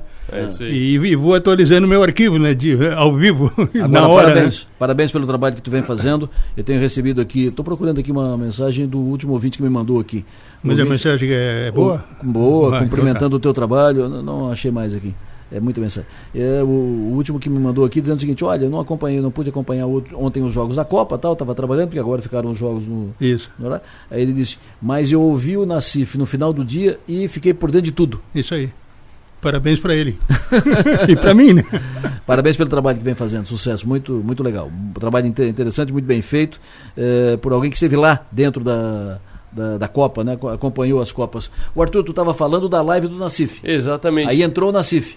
A live do Nacif hoje tem uma caixa. Vai é, ter uma caixa de correspondência, vai ter um correio. Exatamente. Caixa Prim... de correio. Primeiro que a gente já pede pro pessoal participar da, da live ao vivo com o Nacif. A live é no canal do 48 no YouTube e também você pode acessar pelo 48 mesmo, 48.com.br, mas para participar com chat, com pergunta, entra pelo, pelo YouTube. A gente vai deixar isso facilitado pelo site também. Mas tem alguém me ajudando nisso, né? Porque claro, tem, claro, produção, claro, né? claro, Porque claro, deixar claro. para mim aí que, que eu tive a honra de fazer essa, essa sim, sim, esse back office. Presta eu, atenção. O pessoal me chamou de sombra, porque sombra, eu ficava só com a voz, é, eu não aparecia, eu ficava só, só com a voz ali na, na semana passada. Exatamente. Mas além disso, a gente também abriu duas caixas de pergunta. Para as pessoas já irem mandando pergunta. Teve ideia de pergunta na hora, já manda lá no Instagram da Rádio Som Maior, que é Rádio Som Maior ou do 48, que é 48, 4 numeral, 8 por extenso. Então entre em qualquer um dos dois Instagrams, tem lá a caixa de pergunta. No fim da tarde, a gente vai reunir essas perguntas e vai passar para o Nassif para ele ir respondendo no decorrer da live. É, e eu estou tentando aí alguns contatos, né? Estou fazendo alguns Sim. contatos para ver se eu coloco alguém aí para falar sobre Copa, a gente uhum. conversar, né? Está tentando? É, inclusive, e, e, tentei tanto que até o Tencate eu tentei, mas não deu certo.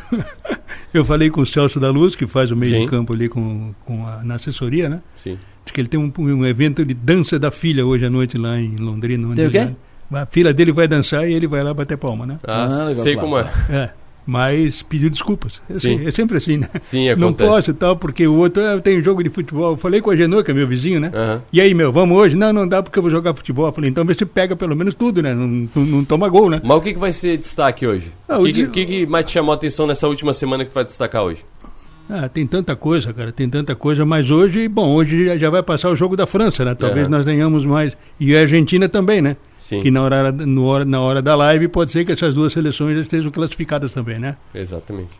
A live do Nacif hoje, o nosso rei de Copas. Exato. Que hora? 7 horas da noite. 19 horas, também 7 horas da noite. 19 horas. Também. Então faz o seguinte, acabou o ponto final na rádio, ah. já liga no 48. E daí começa, porque a gente faz isso. Acabou aqui o ponto final às 7 horas, já vai lá na live. E é só live, é só. Ah, tá. Vídeo. A, a live não tem áudio na não som maior. Não tem áudio na som maior. Ah. Ou vai no site 48, que a gente facilita para assistir, ou vai direto no YouTube. Pelo YouTube você consegue participar com perguntas e tal. Tá, eu, é, só no 48. Só no 48. Então eu vou tirar, vou tirar a rádio aqui da camisa, porque não, é maior aqui. É tudo irmão. é tudo irmão, é tudo irmão. tá tudo em casa. Posso acompanhar hoje à noite? Então? E eu vou fazer pergunta depois. Né? Vou fazer pergunta. Fica então, tá ligado, né? Seu João Nassif, hoje a live do João, como é que chama a live do João? Nassif de olho na Copa. Nassif de olho na Copa. Live do João. De, hoje. Deixa eu só fazer uma última pergunta horas da noite. Nassif, ganha Polônia ou ganha Argentina hoje? É, eu vou torcer para Argentina. Para quê? Ah, eu quero ver jogo, né? Eu quero ver qualidade, né? A Polônia é um time forte, é um time que conseguiu já uma vitória também, né? Mas eu vou torcer para a Argentina. Para a Argentina ir para frente. Claro, quanto mais, sele... quanto mais seleções de qualidade nós tivermos, fica melhor a Copa, né? Pra e ti... até para o confronto do Brasil, quem sabe cruzar com eles, e mostrar que tem mais futebol que eles, né? É, ultimamente eles. Freguês de, de cadeira É, só né? perderam a última é. Copa América aqui dentro, né? O, o Nassif, o, o, a seleção brasileira é a melhor seleção até agora? É a melhor. Melhor até agora na é Copa, melhor. né? É melhor, mas eu não descarto a França, não descarto Portugal e a Inglaterra. Mas somando tudo. E a Espanha? E a Espanha, claro. É. Desculpa. Mas o, mas o Brasil realmente está tá sobrando, né? Sobrando. Agora, o, a minha preocupação com relação à seleção brasileira é que o Brasil está vivendo das individualidades.